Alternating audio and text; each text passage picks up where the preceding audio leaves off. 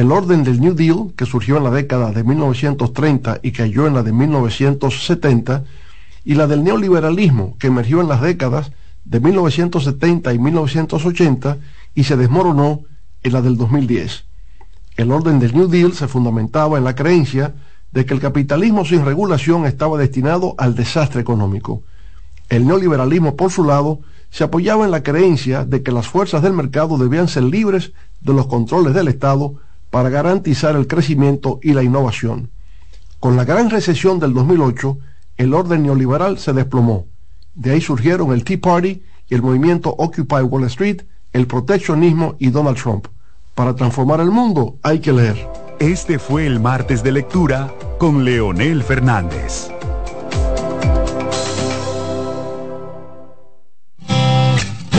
Con mucho más variedad. El periodista más versátil de la Radio Nacional. Reyes con mucho más variedad que hay que oír. Todos los segmentos, informaciones y premios que solo él te brinda con alegría. Reyes con mucho más variedad. El programa que lo tiene todo. Oh. Reyes Guzmán con mucho más variedad a las 2 por CDN Radio. Lo que hay que oír. En CDN Radio, la hora 9 de la mañana. En CDN Radio, un breve informativo. La Oficina Nacional de Meteorología informó que para este jueves predominará en gran parte de la geografía nacional un cielo mayormente soleado y de aspecto grisáceo debido a la incidencia de partículas de polvo del Sahara y un sistema anticiclónico. En otro orden, el candidato a diputado del Partido Revolucionario Dominicano por Santo Domingo Norte, Ramón Raposo, criticó la falta de iniciativas de las autoridades de los ministerios de la mujer y de salud pública. Amplíe esta y otras noticias en nuestra página web www.cdn.com.do. CDN Radio. Información a tu alcance.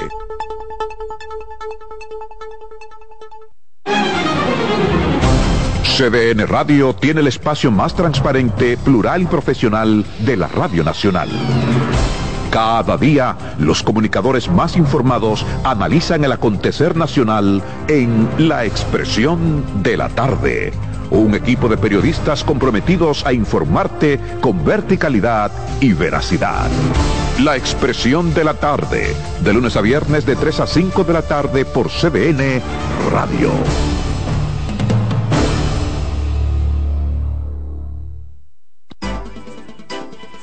Consultando con Ana Simó por CDN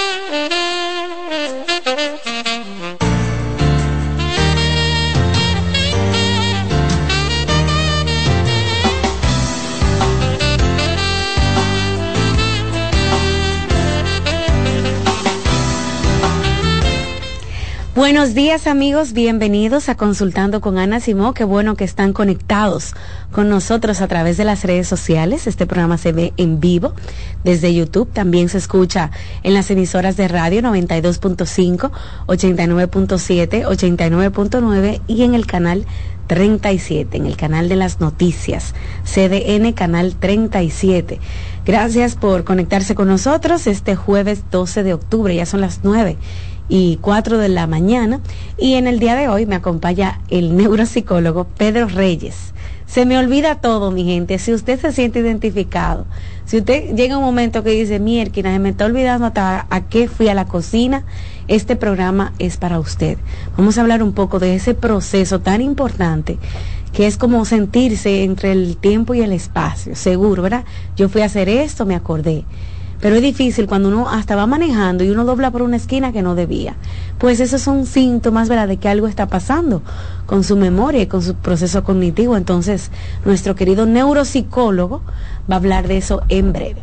En la segunda parte estará con nosotros la oncóloga Mirna Santiago, aprovechando ¿verdad? de que este mes se aunan los esfuerzos para hablar eh, y concientizar, concientizar sobre el tema del cáncer de mama, pues la doctora estará por aquí hablando sobre el proceso del cáncer y también el aspecto eh, de la autoestima, de cómo te sientes con tu cuerpo, temas importantes temas importantes que hay que tratar. Ese es el contenido del día de hoy. Pedro, bienvenido al programa, ¿cómo estás? Muy bien, con ánimo el día de hoy. Me van, a, me van a evaluar hoy para ver qué tanto ánimo tengo. Pedro, no diga nuestros chistes fuera del aire, ¿verdad? Chistes, entre comillas. Pedro, eh, dime qué tal todo, cómo te trata la vida, ¿bien? Todo muy bien. Qué bueno, qué bueno. Yo pensando sobre este tema y soy una de las que tiene que poner atención porque a mí se me olvidan las cosas, Pedro. Y seguro, seguro, mucha gente dirá, ese programa es para mí. Se nos olvidan las cosas. Yo en consulta, uno de esos chismes así terapéuticos, yo siempre estoy anotando y los pacientes a veces me preguntan, Pedro, ¿qué es lo que tanto tú anotas? Y es una forma de yo esa información después volverla a pasar y cuando esté frente al paciente, pues recordarme de gran parte de lo que ellos me comentaron. Porque si no, empiezan a, fallar ahí los recuerdos. Sí, sabes Pedro, no sé si eso tiene que ver con tu personalidad, ser un poquito despistado, tú sabes, porque hay gente que es despistada, que se te olvida, o es que estás pasando por temas de estrés tan fuertes, alguna enfermedad o algo que te está causando que las cosas se te olviden. ¿Cómo es ese proceso? Eh, bueno, depende. En mi caso es que yo soy así. Ok, tú eres así. Y, pero sí me doy cuenta y es una herramienta que yo utilizo para, ya me conozco y bueno, yo utilizo esto como una forma de ser funcional. Okay. Pero ¿qué pasaría si yo, aún escribiendo, yo no recuerdo las informaciones que los pacientes me dan? Entonces ahí sería una alerta para mí de, hey, revisa a ver qué está pasando con tu memoria. Si es tu memoria a corto plazo, si es a largo plazo, si es la forma en la cual yo estoy recibiendo y guardando la información. Porque tenemos diferentes como de procesos eh, a nivel de memoria. ¿Puedes explicárnoslos? Sí, mira, en la memoria hay dos etapas, o hay varias etapas. La primera es cómo yo codifico la información, es decir, cómo yo guardo lo que está a mi alrededor, viendo la memoria como una capacidad que me permite que que después que yo esté frente a ese estímulo, yo pueda recordar, yo me pueda quedar con parte de esa información. Si yo tengo un problema de aprendizaje, es posible, un problema de aprendizaje o de atención, es posible que mi memoria se afecte. ¿Por qué? Porque yo estoy viendo, atendiendo otras cosas, porque quizás la forma de comunicarme no está siendo la correcta. Y cuando yo quiero recuperar la información, que puede ser que es otro proceso, puede hacer que yo tenga dificultades. Por ejemplo, yo sé que esto es un celular, pero cuando yo quiero decirte, Rocío, ten, y yo no puedo decirte, ten mi celular, yo tengo un problema ahí, no como yo codifico la información, porque ya está en mí, sino como yo recupero esa información. Y me está hablando de memoria, me está hablando también del lenguaje. Eso es, por ejemplo, Pedro, cuando tú, uno de tus hijos está y tú le dices, pásame, ¿cómo, que se llama eso, eso, pásame eso? Como que tú estás viendo el objeto, tú lo reconoces, lo usas diario, pero no te sale ni siquiera el nombre. Eso es una alerta y tenemos que poner atención y es uno de los, de los síntomas más principales o señales principales que yo veo en consulta. Pedro, ¿y qué te dice? Eh, olvidarte hasta del nombre de tus hijos. Te dice que estás pasando por un tema, eh, qué sé yo, de mucho estrés o tienes alguna enfermedad, algo que hay que tomarle, tú sabes que uno se asusta, ¿será que yo tengo hasta un tumor en la cabeza, que se me olvidan las cosas? ¿Cómo uno identifica lo que le está pasando? Vamos a verlo por diferentes factores. Hay factores que son genéticos.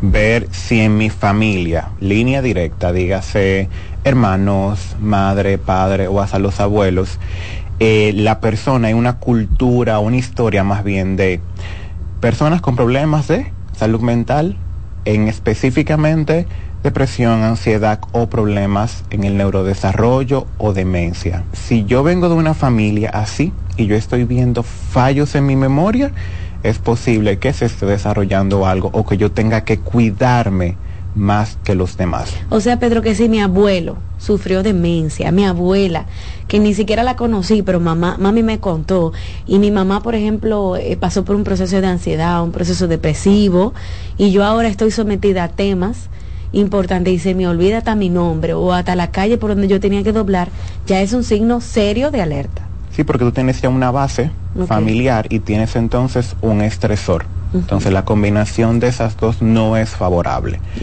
Ahora bien, si estás pasando por una condición de salud en el momento, también eh, pacientes que tienen diabetes, pacientes que tienen hipertensión, eh, pacientes que tienen depresión mayor en un grado moderado o severo, que tienen trastorno por déficit de atención, es parte de las consecuencias de esa condición de salud que los pacientes tienen.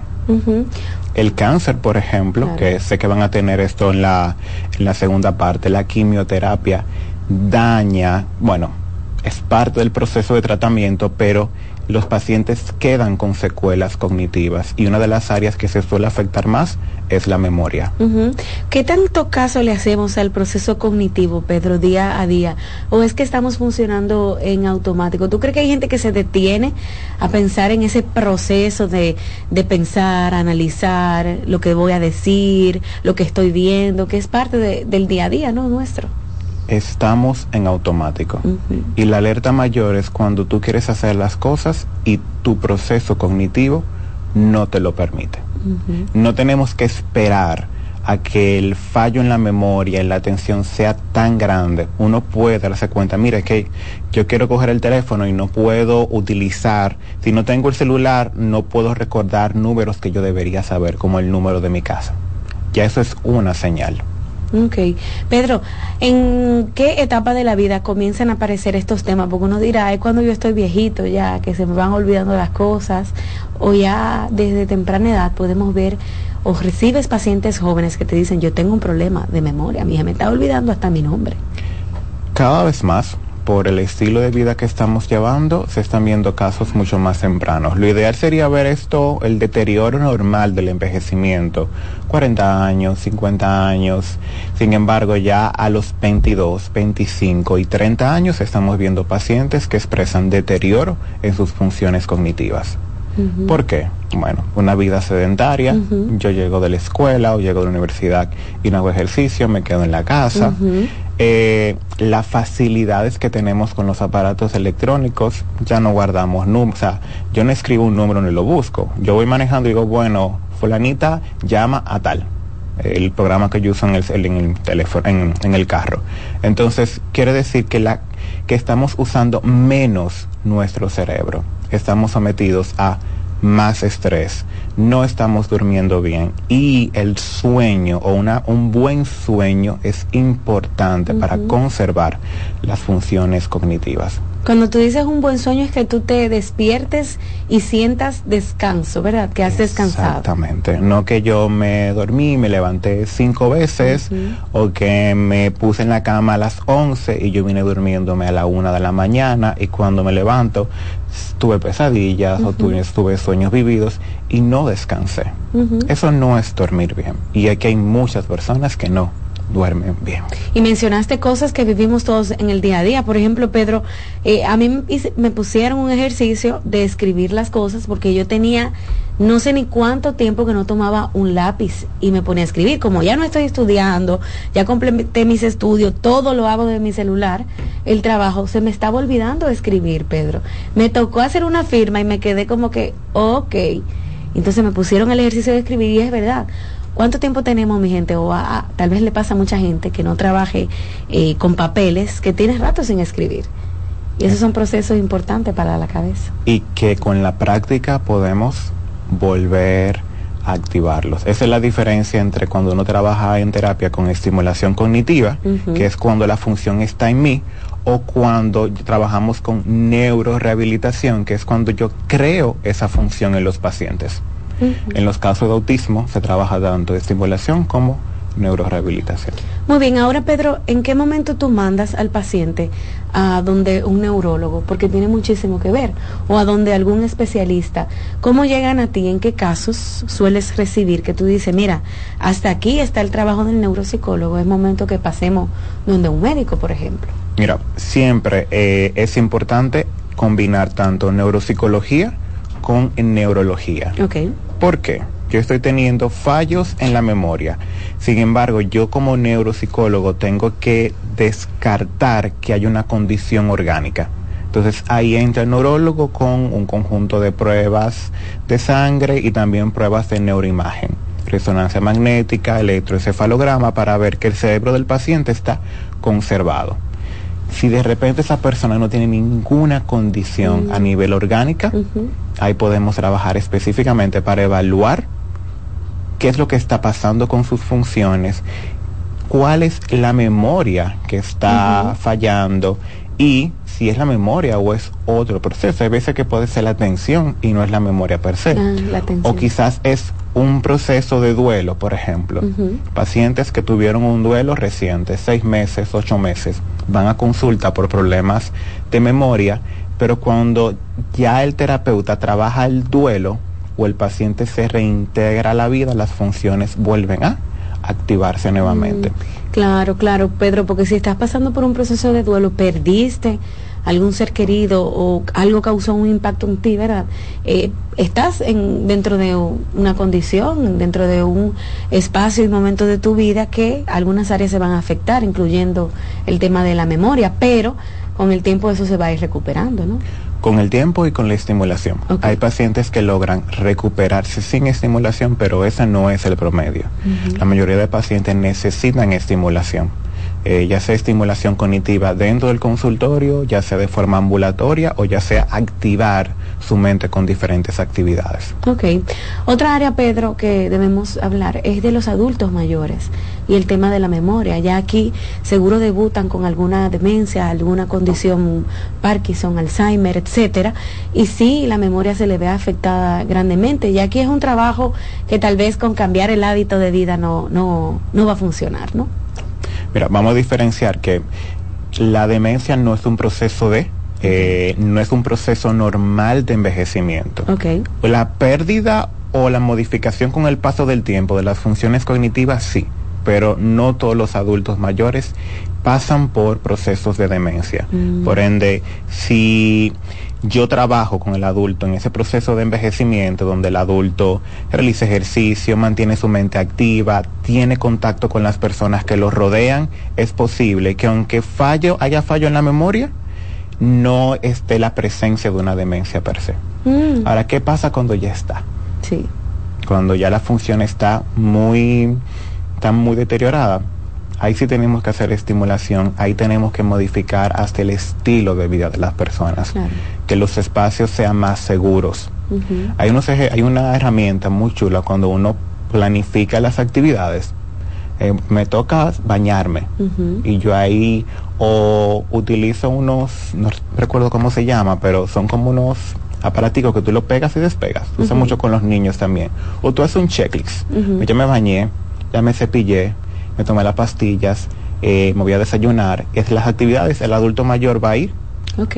tachándola. Y es una forma de crear ese hábito y por ende yo estoy ya estimulando el cerebro y, y puede hacer que a veces con dos meses ya el adulto pueda volver a hacer esas actividades. Mm. Claro está, en nuestro país no tenemos una cultura de esto. Es más, no hay una cultura de arquitectura para adultos mayores. No. Y la vida les cambia. Por ejemplo, hay veces si a nosotros se nos olvida a veces apagar una hornilla, Imagínate qué pasa con un adulto mayor que ya sus funciones por la edad están más deterioradas. Claro, Pedro, lo imagino y pienso en eso, qué actividades tenemos para nuestros adultos mayores, eh, para nuestros abuelitos. Muchas veces ya se quedan sentados en la casa y su proceso cognitivo se va empeorando porque tienen la vida sedentaria, no tienen eh, terapia, ¿verdad? no tienen estimulación, porque no, es, no estamos dados todavía. Podemos cambiarlo, pero no estamos dados a eso con nuestros adultos mayores, es cierto. Es cierto eso que dices. Y justamente después que las personas se pensionan, es donde más vemos que debutan con una condición de neurología. ¿En serio? Exacto, porque Dice- es que ya, ¿qué voy a hacer yo? Estoy en la casa tranquilo, Sí. eh, los primeros meses muy bien, pero ¿y después? Por eso hay que hasta planificar el proyecto de vida post trabajo. ¿Qué yo voy a hacer cuando yo no trabaje? Sí, Pedro, eh, lo hemos visto que ya a veces incluso hasta quitarle ese trabajito que hace papá lo complica. Por eso esos viejitos se ponen refunfuñones y no le quiten eso, déjenlo que vaya a pasear la gallina o le eche arroz, no sé, algo, para que estén haciendo todo el tiempo algo, su mente esté ocupada y les sirve como ejercicio, ¿no? Y entender que mm, el bienestar de los adultos mayores no es lo que yo como joven digo que tiene que hacer. Si a él le gusta estar en el patio con las gallinas, pues ese es el lugar. Por más cómodo que esté la casa adentro, por más aire que tú le quieras poner, si quiere estar afuera con sus animales, hay que dejarlo ahí. Porque si yo le suprimo, le reprimo esa parte, pueden debutar con una depresión. Y la depresión en adultos mayores es más complicada que en jóvenes, porque nosotros podemos, tenemos la libertad de ir donde queremos, podemos reunirnos con los amigos, y ya en esa etapa de la vida, los amigos o han fallecido o están casi en ese proceso. Entonces no hay, esa, esa red de apoyo no está tan presente, o no lo está tampoco. Vamos a hacer un programa dedicado solo a los adultos mayores, Pedro. Eh, también vamos a traer a nuestro geriatra aquí. Es un tema muy bonito, que yo sé que muchas familias lo necesitan, porque usualmente papá, mamá se viene a vivir con nosotros, está pendiente en la casa, o estamos pendientes, ¿verdad?, de que viven solos muchas veces y necesitan ayuda. Ahora estamos hablando sobre la memoria, la gente que se le olvida todo, ¿eh? Es importante poner atención porque ya Pedro habló de que hay que cambiar hábitos, hábitos de higiene, hábitos alimenticios, hay que dormir mucho mejor, tu alimentación, ser un poquito más activo, dejar un poco el celular, ¿verdad, Pedro? Eh, qué sé yo, esas cosas que pueden ayudar con esos procesos y no hay que dejar de hablar del proceso de terapia, ir, acudir a una evaluación, ¿verdad? ¿Qué se hace en esa evaluación, Pedro, cuando yo reconozco que se me están olvidando las cosas y decido ir donde el neuropsicólogo, donde ti? Muy bien, ¿qué es? ¿Cómo sería esta evaluación? Mira, las evaluaciones dependen. Eh, usualmente yo utilizo evaluaciones con pruebas específicas, donde la persona pues se evalúa en diferentes áreas de su cognición y una vez se evalúa el paciente recibe un informe con un gran conjunto de recomendaciones. ¿Para qué? Para trabajar específicamente los problemas que encontramos o las alteraciones que encontramos. Se trabaja con estimulación cognitiva, se trabaja con hábitos de vida saludable. El paciente sí tiene que cambiar su estilo de vida. De repente en la casa que sea lo menos sedentario posible, que realice actividades, de repente sudoku, juego de mesa, cualquier juego de mesa que pueda hacer en conjunto con la estimulación cognitiva. Okay. Primero tenemos que evaluar, porque si Mm, yo no evalúo, yo no sé frente a qué yo estoy. O sea, tú te sientas conmigo y me dice un proceso normal, un cuestionario, tú me haces. Hay un cuestionario para ver la historia clínica del Ok. paciente, identificar los factores. Puede ser un cuestionario o puede ser esa entrevista cara a cara. Hay veces que el paciente lo puede llenar previo, pero de igual forma yo con el paciente le pregunto, ¿y qué es esto? ¿Y qué es aquello? Luego está la evaluación per se con la prueba o las pruebas. No es una sola y tú puedes ver que te puedes repetir un ejercicio, el mismo ejercicio de forma diferente. Hay uno bien chulo que es cuando tú le pones a las personas con tus dedos, bueno, yo con mis dedos, que eh, hagan lo mismo que yo hice, que le den a los mismos números. Ese es el simple, pero después yo te digo, mira, ahora hazlo, pero al revés. Y ahí tú te das cuenta cómo la memoria de trabajo, que es otro tipo de memoria, muchos de nosotros tenemos alteraciones. Esa Mm. capacidad de yo recordar, pero también atender y coordinar todo mi cuerpo para que el ejercicio salga de forma correcta. Pedro, ¿y cuáles son las recomendaciones que sueles dar? Duerme mejor, come mejor, sal a caminar, porque me imagino que llega mucha gente diciéndote, yo no dormí nada hoy, yo no he dormido, tengo tres días que no duermo, me levanto a las cuatro, a las cinco, a las seis. Mira, es un paciente que para yo evaluarlo yo necesito que, se- que esté un poquito más estable en la parte del sueño porque sí, Sí, va a salir con fallos en, Claro. en la prueba. Sí o sí. Eh, justamente a los pacientes se les dice, miren, no pueden estar pasando por un proceso gripal, un proceso de resfriado, porque eso va a alterar los resultados, porque es que cognitivamente no está bien. Eh, tiene que haber dormido. Si el paciente me dice, mire, yo tengo dos días que yo no duermo bien, entonces ya es un paciente que yo le pospongo la evaluación. Oh. Las recomendaciones van a ir en base a lo que el paciente le esté sucediendo. Si hay de base un problema de autoestima, eh, un problema de depresión, de ansiedad, pues hay una recomendación para que el paciente vaya a psicoterapia para trabajar esos aspectos. Eh, la parte de la estimulación cognitiva, eso siempre va a estar.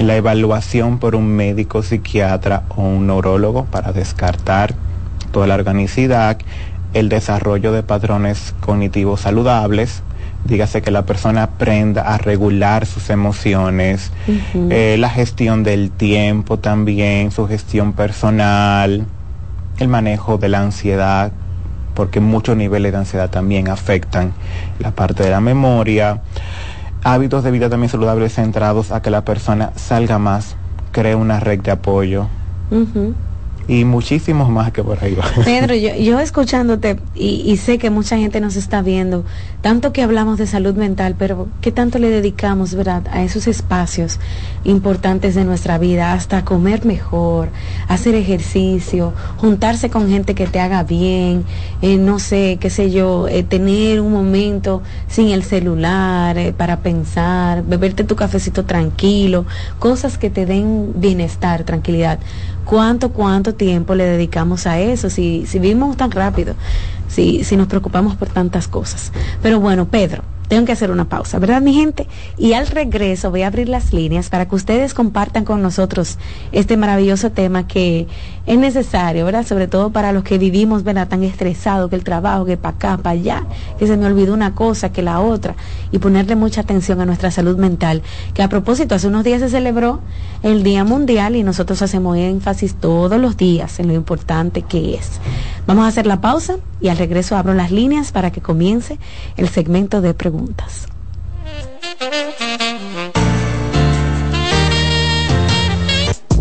Estás escuchando Consultando con Ana Simón. Estás en sintonía con CDN Radio. 92.5 FM para el Gran Santo Domingo, zona sur y este. Y 89.9 FM para Punta Cana. Para Santiago y toda la zona norte en la 89.7 FM. CDN Radio la información a tu alcance.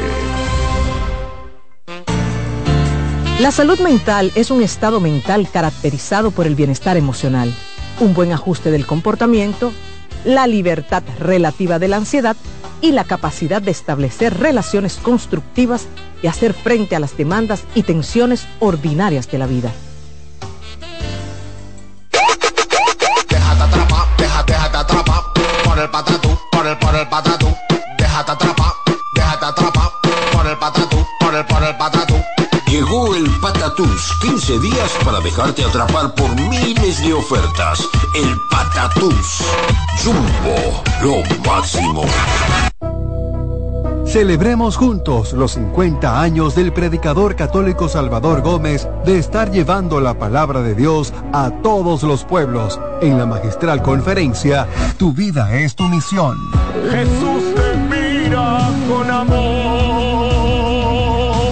En esta conferencia aprenderás a identificar e implementar las herramientas con las que Dios ha diseñado tu vida. Domingo 22 de octubre, auditorio de la Casa San Pablo, 4 de la tarde. Artistas invitados, Celinés Díaz y Keiri Márquez. Porque con una mirada de fe, tu vida será tu misión más importante. Invita Matrimonio Feliz y esta emisora. Miremos a Jesús, que Él siempre nos mira con amor.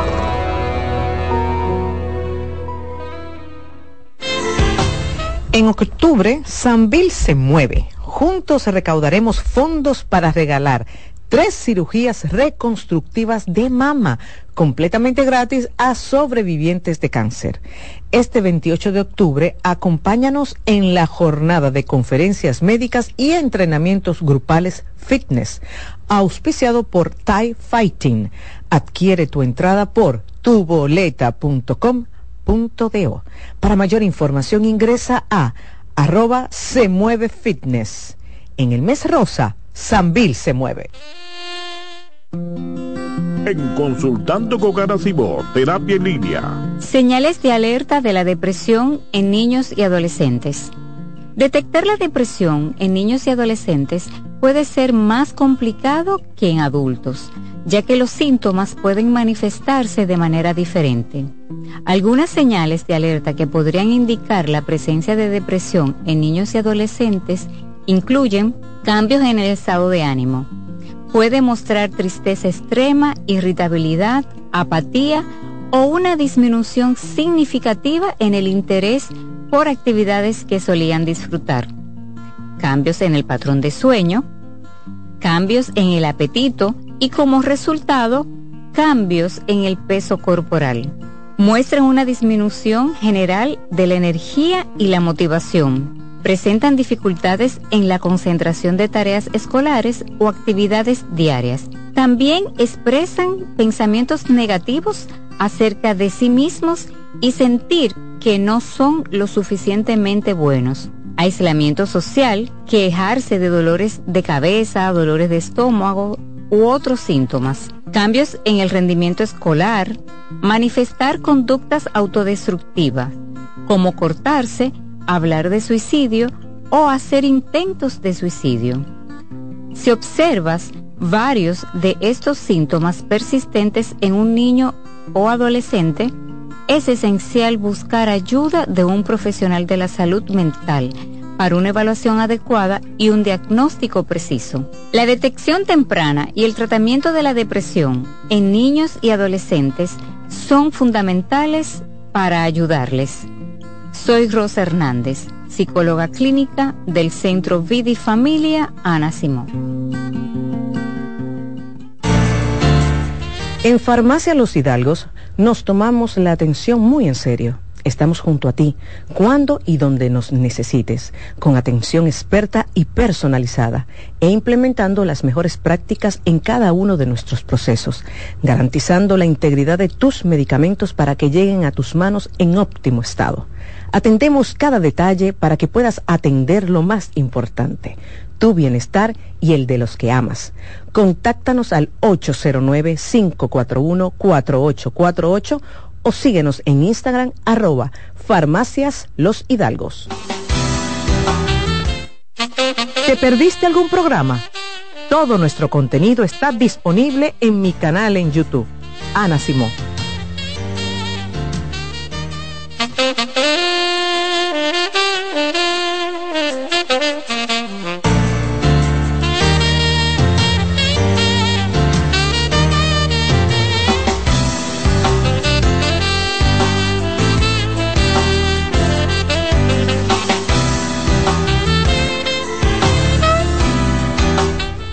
Bien amigos, estamos de regreso en Consultando con Ana Simó. Me acompaña el neuropsicólogo Pedro Reyes. Estamos en vivo a través de las redes sociales. Ustedes pueden también participar en el programa escuchándolo en la radio o también a través de la televisión en el canal 37. Vamos a pasar con las preguntas, Pedro. Si alguno de nuestros televidentes, oyentes, ¿verdad?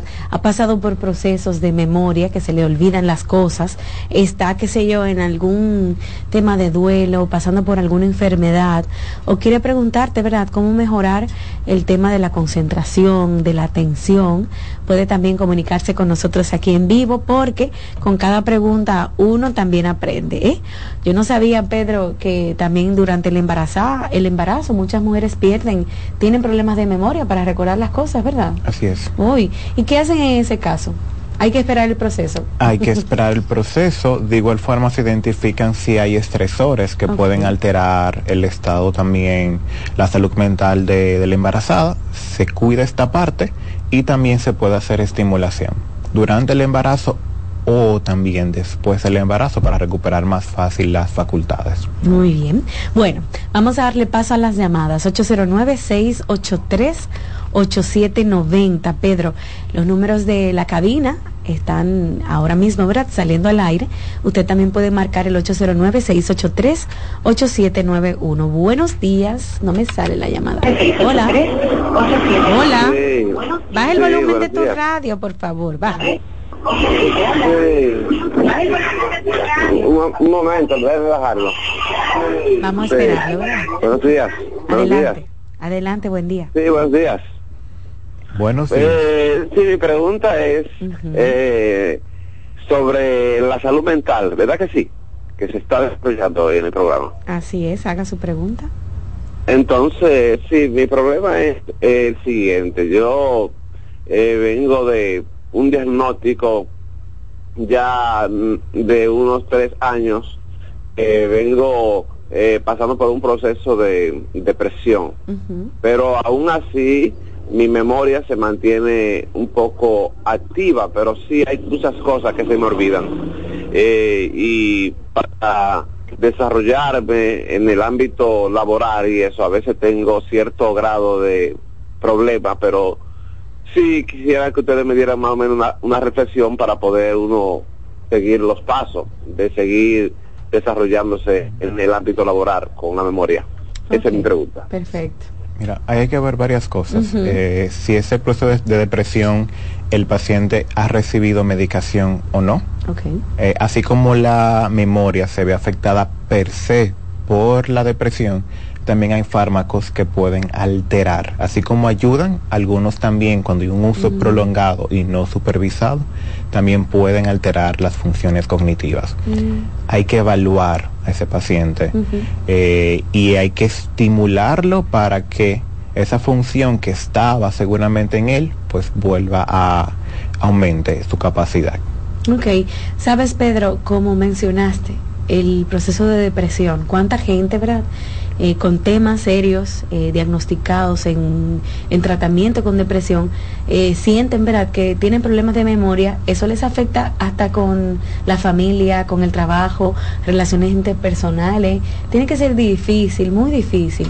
Y también qué bueno que hay valientes que llaman y hablan de su condición. Exacto. En este caso, mira, yo les recomendaría el, el uso siempre de una agenda para anotar todas las informaciones que se le brinda a él, el uso constante de estimulación cognitiva. En Internet hay muchísimos programas que las personas pueden utilizar. Siempre yo recomiendo evaluar antes de estimularse, pero si por un tema económico el paciente no puede, pues mira, hay varias aplicaciones, esos juegos también que uno tiene. Eh, el matatiempo. ¿verdad? Mantener siempre el cuerpo activo y la mente activa. Usa menos el celular, usa, menos, usa más tu agenda, Anota, anota. porque procura dormir bien, que procura hacer ejercicio. El juego de barajas también, Pedro, ¿verdad? Esos procesos que tú tienes como que calcular, eh, anotar. El buscar las diferencias, eh, que uno dice, bueno, déjame verlas, cuáles están iguales. Sí. Como hay que atender esto y hay que estar pendiente, eso ayuda mucho con la memoria. Y repetir, leer. Leer. No estamos leyendo.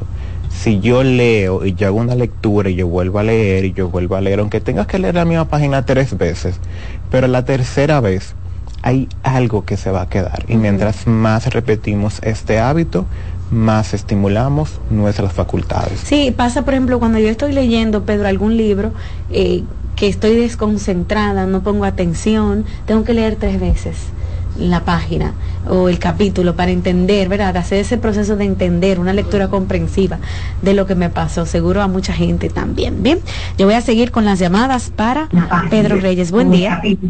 Hola. Hola. Se cayó su llamadita. Marque otra vez. Buen día. Hola. Sí, buenos días. Adelante. Hola, buenos días. Es cierto que el citrato de magnesio ayuda con el tema, por ejemplo, del sueño, el cansancio y, es- y así sucesivamente. Yo no soy médico, pero Sí. las investigaciones sí han hablado Sí. y parte de las recomendaciones de los neurólogos es el uso del, magnesio, del magnesio. tanto para dormir como también para las facultades cognitivas. Pero, como dice Pedro, tienes No que ir donde el médico. Es bueno que la persona vaya a una evaluación con su médico, eh, porque también imagino que tiene que haber pruebas para medir el, el nivel de magnesio en nuestro cuerpo, los minerales. Entonces, hay veces que también le colocamos a nuestro cuerpo eh, sustancias que no necesita. No porque un TikToker te dice que coma magnesio, tú tienes que comer magnesio. Lo mejor, lo ideal, lo que te dice el sentido común es que vayas donde el médico y si necesitas dormir mejor, te hacen una evaluación. Porque tú puedes tener algo muchísimo más serio también. No se trata del magnesio. Eso es lo que, lo que te recomendamos aquí. Buen día. Hola. Buenos días. Adelante. Buenos días. Este, yo estoy llamando porque yo tengo una confusión. Mi madre tiene 68 años, fue diagnosticada con Alzheimer hace unos cinco meses. ¿Qué pasa? Mi madre siempre ha sido y sigue siendo una señora muy activa. Ella hace crucigramas, eh, lee muchísimo, siempre está activa y leyendo y como te digo haciendo esas cositas porque ella tiene, ella decía que tenía que cuidarse porque su abuela tuvo Alzheimer. Pero ahora mi padre también tuvo Alzheimer, mi madre tiene, mi abue- mi bisabuela tuvo Alzheimer y con todo lo que mi madre ha hecho y como quiera también lo tiene, entonces me confundo para mí también. ¿Cómo me podrían ayudar, por favor? Mira, ahí vemos el factor genético. Mira cómo en varios familiares Sus abuelos y su mamá. Exacto. Ah, Familiares de la primera línea, por ejemplo. Entonces, ahí es importante cuidarse, porque está el factor genético de base y la probabilidad de que si mi madre y mi abuela y un- mis tíos, por ejemplo, mis hermanos, hayan tenido Alzheimer, que yo lo tenga, aumenta. Ahora, si yo no me cuido, es Aumenta. aún mayor. También hay que darte cuenta que el Alzheimer viene por etapas. ¿Qué implica esto? Que la persona en la primera etapa, yo como familiar voy a ver que las funciones van a estar conservadas, la persona va a poder ser funcional, sin embargo, ya en la segunda o tercera etapa ya esto no va a ser posible. Entonces, mi recomendación es que si te cuides, hagas todo lo que tu madre también hizo en su momento, porque eso sí va a reducir la probabilidad de Alzheimer. Y ya hay marcadores que a temprana edad la persona puede, puede, se puede hacer un diagnóstico temprano. Y eso también ayuda a que el mismo proceso de la enfermedad sea mucho más lento.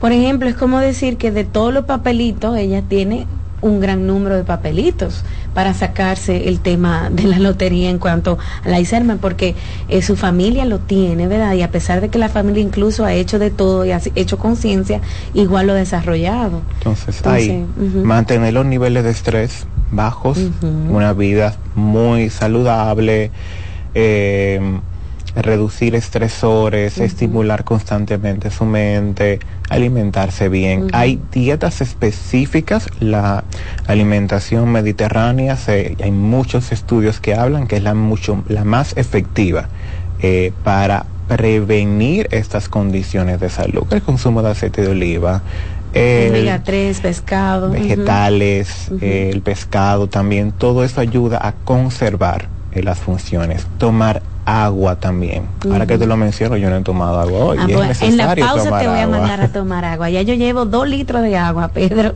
desde temprano que me levanté. Ah, yo estoy haciendo mi tarea, ¿ves?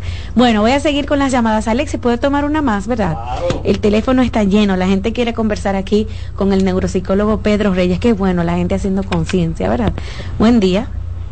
Hola. Sí, buenos días. Wow, Sandy Mejía de nuevo me tocó y de nuevo.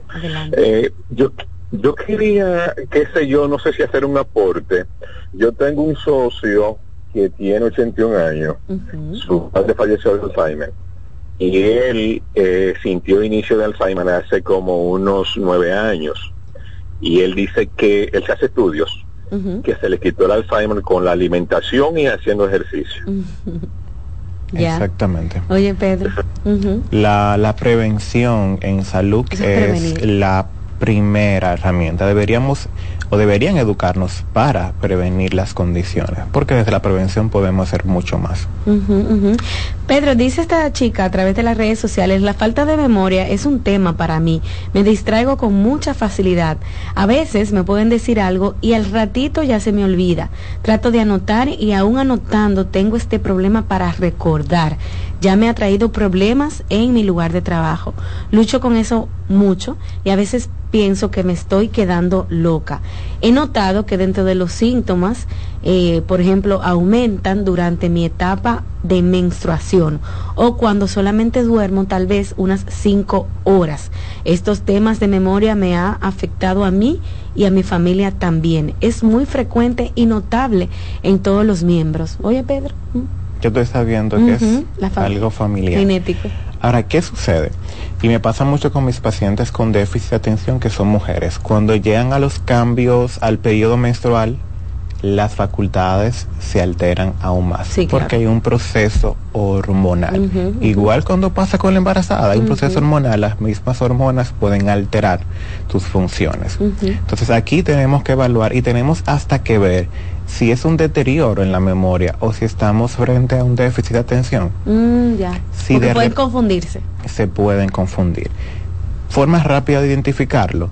Si los síntomas de memoria y de atención iniciaron antes de los 11, 12 años, es decir, que desde la infancia yo estoy viendo que tengo dificultad en el aprendizaje, en la memoria, en la atención, en mis funciones ejecutivas, entonces es posible que sea un problema de neurodesarrollo, posiblemente un déficit de atención. Si fue de adulto, o después de que sucedió alguna condición de salud o algún este evento traumático, ahí estamos hablando de un deterioro. Pedro, ella es una candidata perfecta para pasar por donde el neuropsicólogo. Exactamente. Porque entonces yo me imagino que vivir así tiene que ser muy difícil. Te afecta tu trabajo, con tus amigos. Es decir, tú vives un estado que olvidarte de las cosas te complica, no te deja dormir, te estresa y es como un círculo vicioso. No es una persona funcional. En algún momento dado, cuando yo cuando quiere escalar en su lugar de trabajo o quizás quiera estudiar ya ahora a una edad 30 años, 35 con responsabilidades laborales, más los estudios se le va a complicar y va a llegar la frustración, problemas de autoestima, eh, problemas de ansiedad, de depresión. Ok. Bueno, Pedro, vamos a hacer una pausa y al regreso continúo, amigos, escuchando sus preguntas, sus recomendaciones, sus testimonios. Regresamos en unos minutos a Consultando con Ana Simón.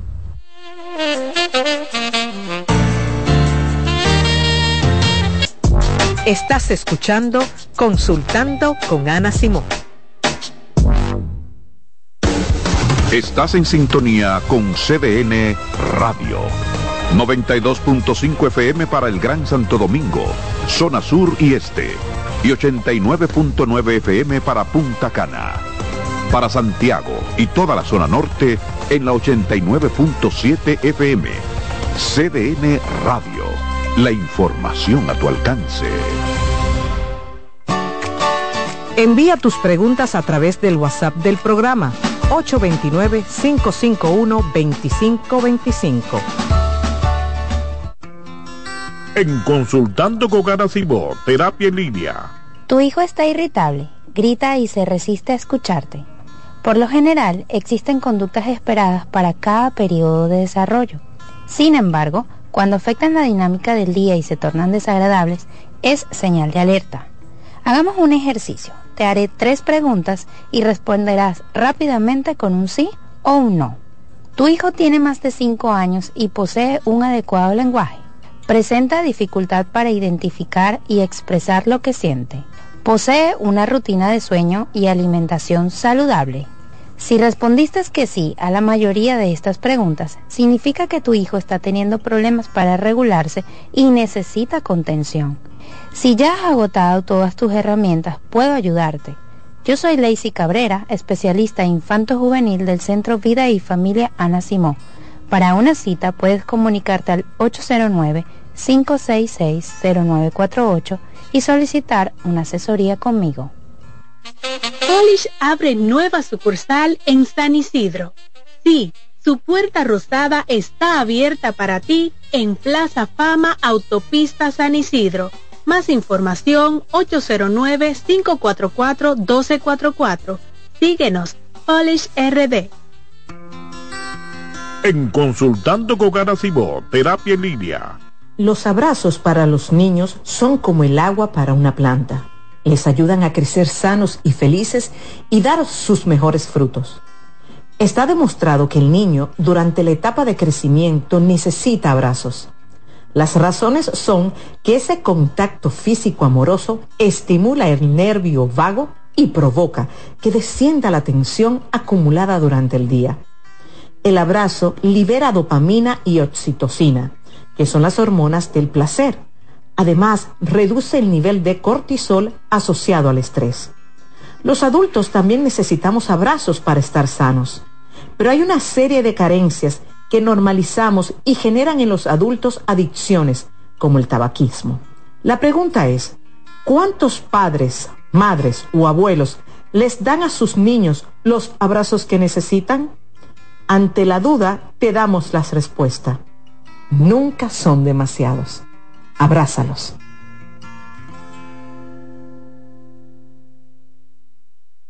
Hola, soy el doctor Franklin Peña es muy importante saber que la cirugía bariátrica produce grandes cambios. Al perder peso, el cuerpo cambia, los senos caen, el abdomen y todas las partes del cuerpo, incluso la cara, pueden sufrir cambios por pérdida masiva de peso. Después de una cirugía bariátrica es importante una consulta con tu cirujano plástico, verificar cuáles son las opciones estéticas para restaurar y levantar lo que puede haber caído luego de perder peso. Nuestro centro está en Naco, en la Sócrates Nolasco número 4, Plastimedic. Plastimedic tiene más de 10 años al servicio de la cirugía plástica dominicana, cumpliendo con todos los estándares y habilitaciones necesarias en nuestro país. Celebremos juntos los 50 años del predicador católico Salvador Gómez de estar llevando la palabra de Dios a todos los pueblos en la magistral conferencia Tu vida es tu misión. Jesús te mira con amor.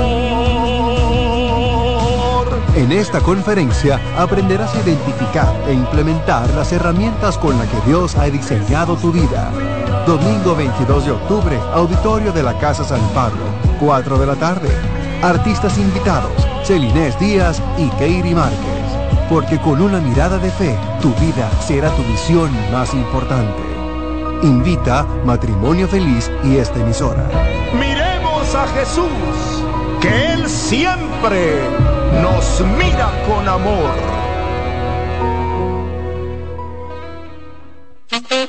¿Te perdiste algún programa? Todo nuestro contenido está disponible en mi canal en YouTube. Ana Simón.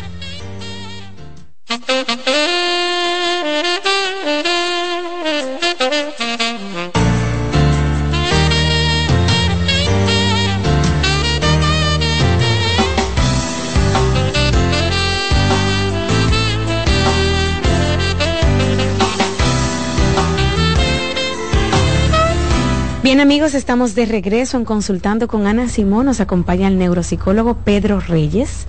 Recuerden que hablamos de estos temas de la pérdida de memoria o de la gente que se le olvida en las cosas sencillas del día a día. Ya Pedro dijo que incluso hasta olvidar el nombre de tus hijos, que fuiste a la cocina a buscar algo, que ibas por una calle y te metiste por otra, son temas que hay que ponerle atención, el no dormir, el no comer bien, Mm, vivir una vida sedentaria, estar sometido a niveles de ansiedad, de estrés elevados, pueden provocar que a uno se le olviden, pero pasar por procesos que pueden incluso hasta complicar tu día a día porque afectan tu trabajo, tus relaciones con la familia, etcétera. Bien, vamos a seguir respondiendo algunas preguntas, Pedro, de nuestros televidentes el día de hoy. 809-683-8790, también 809-683-8791. Esos son los números del programa para participar aquí con nosotros. Buen día. Buen día. Adelante. Eh, le quiero hacer una pregunta al doctor. Hágala. ¿Es de pareja, verdad, el programa de hoy? No, el programa de hoy no es de pareja. ¿Usted está viendo el programa en vivo? ¿Perdón? ¿Usted está viendo el programa en vivo ahora mismo? Sí. Bueno, pues el programa de hoy no es de pareja. Su pregunta es sobre parejas. Sí. Ah, entonces usted va a tener que llamar, me parece que mañana, para que le respondan su pregunta, ¿verdad, Pedro? Exactamente. Seguimos tú y yo hablando de memoria. Buen día. Sí, hola, buen día. Hola, adelante. Es para hacer una pregunta, ¿no es el programa de Ana Simón? Sí, adelante, haga su pregunta. Sí, lo que pasa es que yo en alguna ocasión me he quedado como en blanco con el nombre de la persona, como que se me ha olvidado, persona que yo llevo ya muchos años conociéndolo. Sí, Eso es seguro una, una señal de alerta, exacto. Y aunque es popular que no suceda, es una señal de alerta. Sí, Pedro. Y también cuando a veces uno se queda en blanco, que uno llega a los lugares y que llego aquí, como yo llegué, donde yo estoy, esa desorientación también es algo común y son señales de alerta de que tenemos que detener y ver desde cuándo me está pasando esto. Puede ser que hasta no has descansado, ¿verdad, Pedro? Bien. No te estás alimentando bien, todo, todos esos factores, pero es necesario una evaluación. Exacto. La misma deshidratación, eh, no yo recuerdo en mis prácticas donde a veces llegaban los pacientes con alteradas todas sus funciones y cuando el paciente se hidrataba, que ya tenía un día, y le ponían ya suero y todo eso, el paciente ya empezaba a, en un estado de conciencia. Es decir, que tomar agua, alimentarnos bien, descansar es súper importante. Buenas. Hola. Buenas. Sí, buenos días. Buen día, adelante. Yo, yo estoy llamando, mire, yo me pasa algo parecido a lo que... Déjame bajar esta televisión. Entonces, oígame, escúcheme. Cuéntenos. Porque, mire, a mí me pasa que la mamá de los hijos de mi expareja, el nombre de esa persona, yo lo tengo en mi mente, pero yo no conozco a esa persona ni nunca he hablado con esa persona. Y siempre, todos los días, tengo más de tres semanas con eso en la mente. Y yo Mm. quiero saber qué es lo que me pasa. La mamá de los hijos de tu expareja. Ajá. Entonces, ustedes tienen conflictos entre ustedes o algo así, porque tú le das No, mente- no tenemos conflicto, nunca he hablado con ella, yo me llevo muy bien con él, súper bien, más que bien. Mm. Me llevo con el papá de mi hija, pero con ese nombre de esa persona no sé qué es lo que me pasa, una fijación, Mm. óyeme, que no entiendo. Y él tiene otra otra expareja, con otra que tuvieron más hijos y no me pasa con las otras, sino con esa persona y no la conozco, ni nunca la he visto, ni nunca he hablado nunca nada. Mm, qué cosa, ¿verdad? Ahí habría que ver qué, qué detonó esto. Ujú. Hay veces que situaciones detonan, ya sea que si esa persona tiene un hijo con esa persona, o sea, tuve que haber un detonante para que esa persona esté pensando. Porque ni siquiera la ha visto ni la conoce.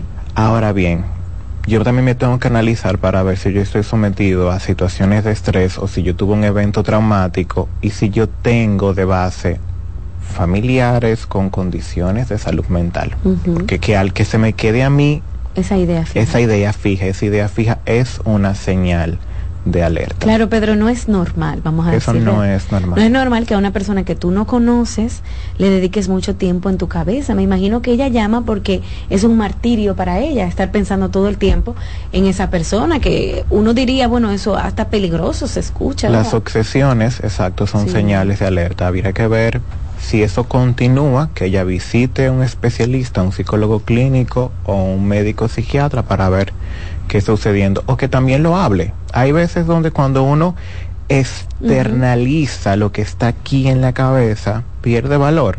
Que escribe el nombre, que le mande esos mensajes racionales a su cerebro, escribe en un papel el nombre de esa persona y mira, yo no tengo por qué pensar en esa persona, esto, a ver si eso funciona. Pero si continúa, hay Sí. que ir a una evaluación. Definitivamente.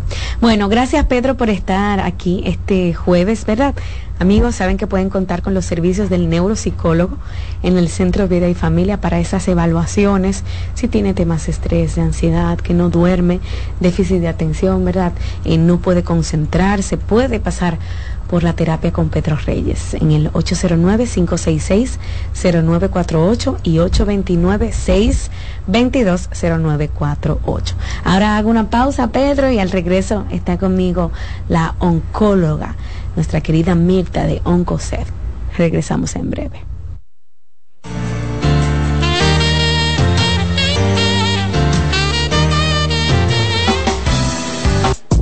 Estás escuchando Consultando con Ana Simón. Estás en sintonía con CDN Radio. 92.5 FM para el Gran Santo Domingo, zona sur y este. Y 89.9 FM para Punta Cana. Para Santiago y toda la zona norte en la 89.7 FM. CDN Radio. La información a tu alcance. En CDN Radio, un breve informativo. La Oficina Nacional de Meteorología informó que para este jueves predominará en gran parte de la geografía nacional un cielo mayormente soleado y de aspecto grisáceo debido a la incidencia de partículas de polvo del Sahara y un sistema anticiclónico. En otro orden, el candidato a diputado del Partido Revolucionario Dominicano por Santo Domingo Norte, Ramón Raposo, criticó la falta de iniciativas de las autoridades de los ministerios de la Mujer y de Salud Pública. Amplíe esta y otras noticias en nuestra página web www.cdn.com.do. CDN Radio. Información a tu alcance. En CDN Radio, la hora 10 de la mañana. Déjate atrapar, déjate, déjate atrapar por el patatú, por el, por el patatú. Déjate atrapar, déjate atrapar por el patatú, por el, por el patatú. Llegó el Patatús, 15 días para dejarte atrapar por miles de ofertas. El Patatús. Jumbo, lo máximo. Molino del Sol, 30 años produciendo los mejores productos de panificación para crear tus desayunos, almuerzos y cenas ricos y nutritivos, así como la mayor variedad de snack y galletas para compartir con tus amigos y familia. Síguenos en arroba molino del sol rd.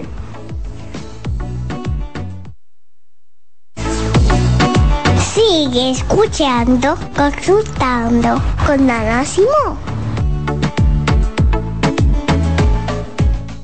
Escuchas CDN Radio, 92.5 Santo Domingo Sur y Este, 89.9 Punta Cana y 89.7 toda la región norte.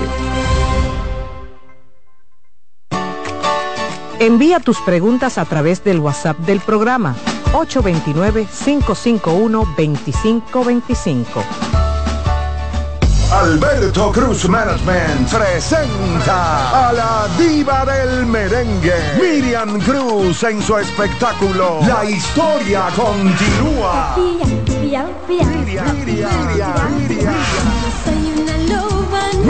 Cruz y sus amigos.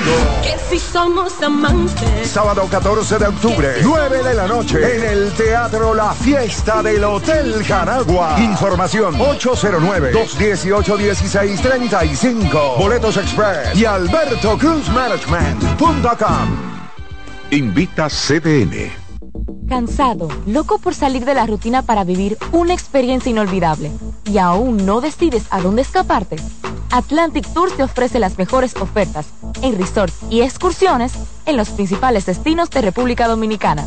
Contáctanos al 809-964-9714 para crear momentos inolvidables junto a nosotros. Encuéntranos en línea como atlantictoursrd.com o en nuestras redes sociales arroba Atlantic Tours RD y exploremos juntos las maravillas de nuestra bella isla. Atlantic Tours, Experience and Enjoy. ¿Llenarías tu casa de basura? ¿Continuarás cortando árboles? ¿Seguirás conduciendo sin una ruta y una agenda mientras contaminas el ambiente?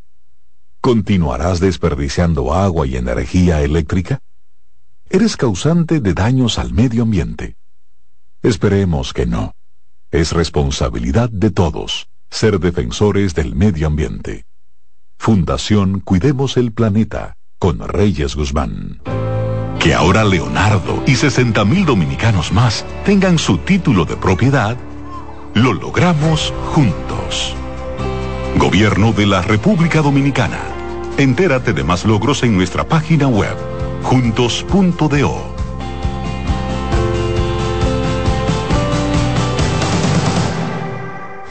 Pasta italiana Dente 250.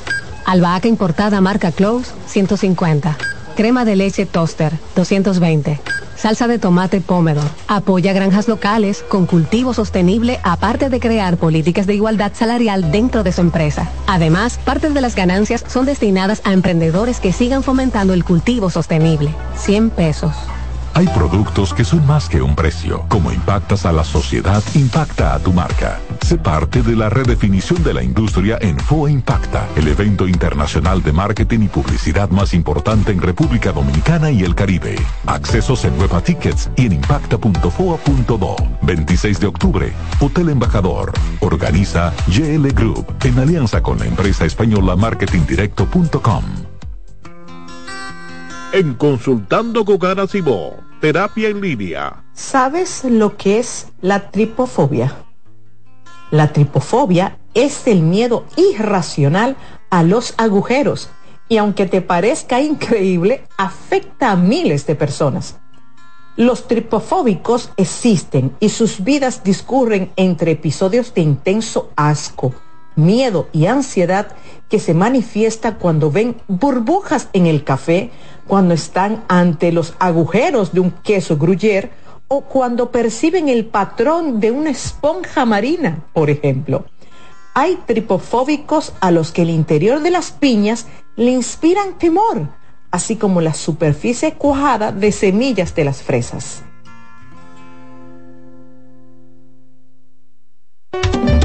Recordar es vivir. En la época de los 90 fueron los dueños de los grandes escenarios por su gran popularidad. Ahora regresan juntos Josie Esteban y Ringo Martínez, la Patrulla 15. El Gran Junte. Para la celebración en concierto de 45 años de historia. Sábado 28 de octubre, Teatro La Fiesta del Hotel Jaragua. 10 de la noche, Josie Esteban y Ringo Martínez, la Patrulla 15. Invitados especiales, el mismito sabor del conjunto Quisqueya. Boletas a la venta en Nueva Tickets, Supermercados Nacional y Jumbo. Información 849-399-7778. Presenta Valenzuela Producción. Invita CDN. Loto Loteca. Hoy jueves, 525 millones de pesos. Si aciertas seis números de la Loto, ganas 20 millones más el acumulado. Y si aciertas los seis números de la Loto más el número del extra, ganas 120 millones más el acumulado. Pero si aciertas los seis números de la Loto más el número del extra y el número del Power, ganas 520 millones más el acumulado.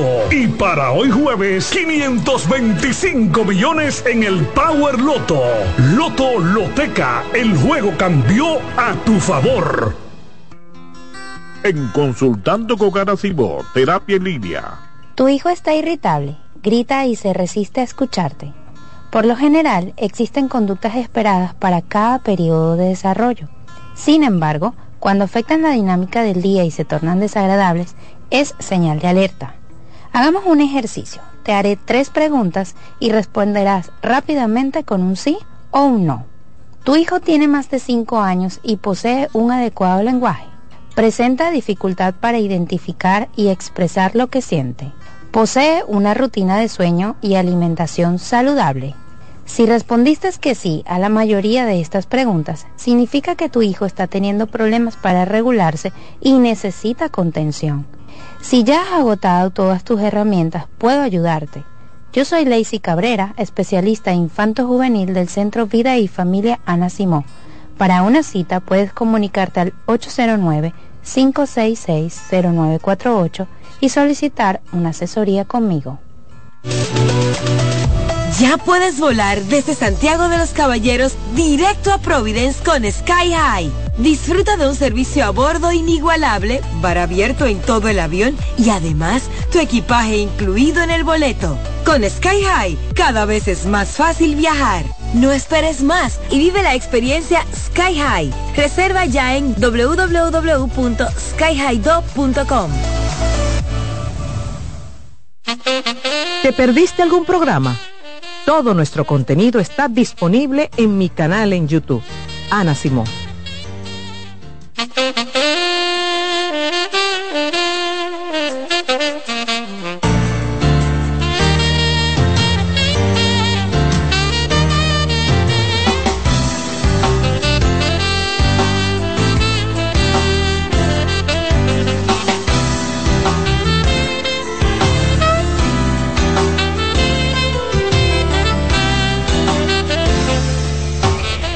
Bien amigos, estamos de regreso en Consultando con Ana Simó. Lo prometido es deuda. Ya con nosotros está la doctora Mirna Santiago, oncóloga, parte del equipo de nuestros colaboradores y amigos de OncoServe. Y la doctora nos visita el día de hoy para hablar sobre el cáncer de mama y el aspecto. Me encantó el tema, doctora, cuando me lo propuso, porque sé que es un área que hay que tocar hay que tocar de verdad que sí, el aspecto físico, emocional, esas áreas, ¿verdad? Donde tal vez no nos vamos mucho al tema técnico, al tema médico que usted maneja súper bien, también a un aspecto que es importante para las personas que han sufrido o sufren de esta condición. Doctora, ¿cómo está?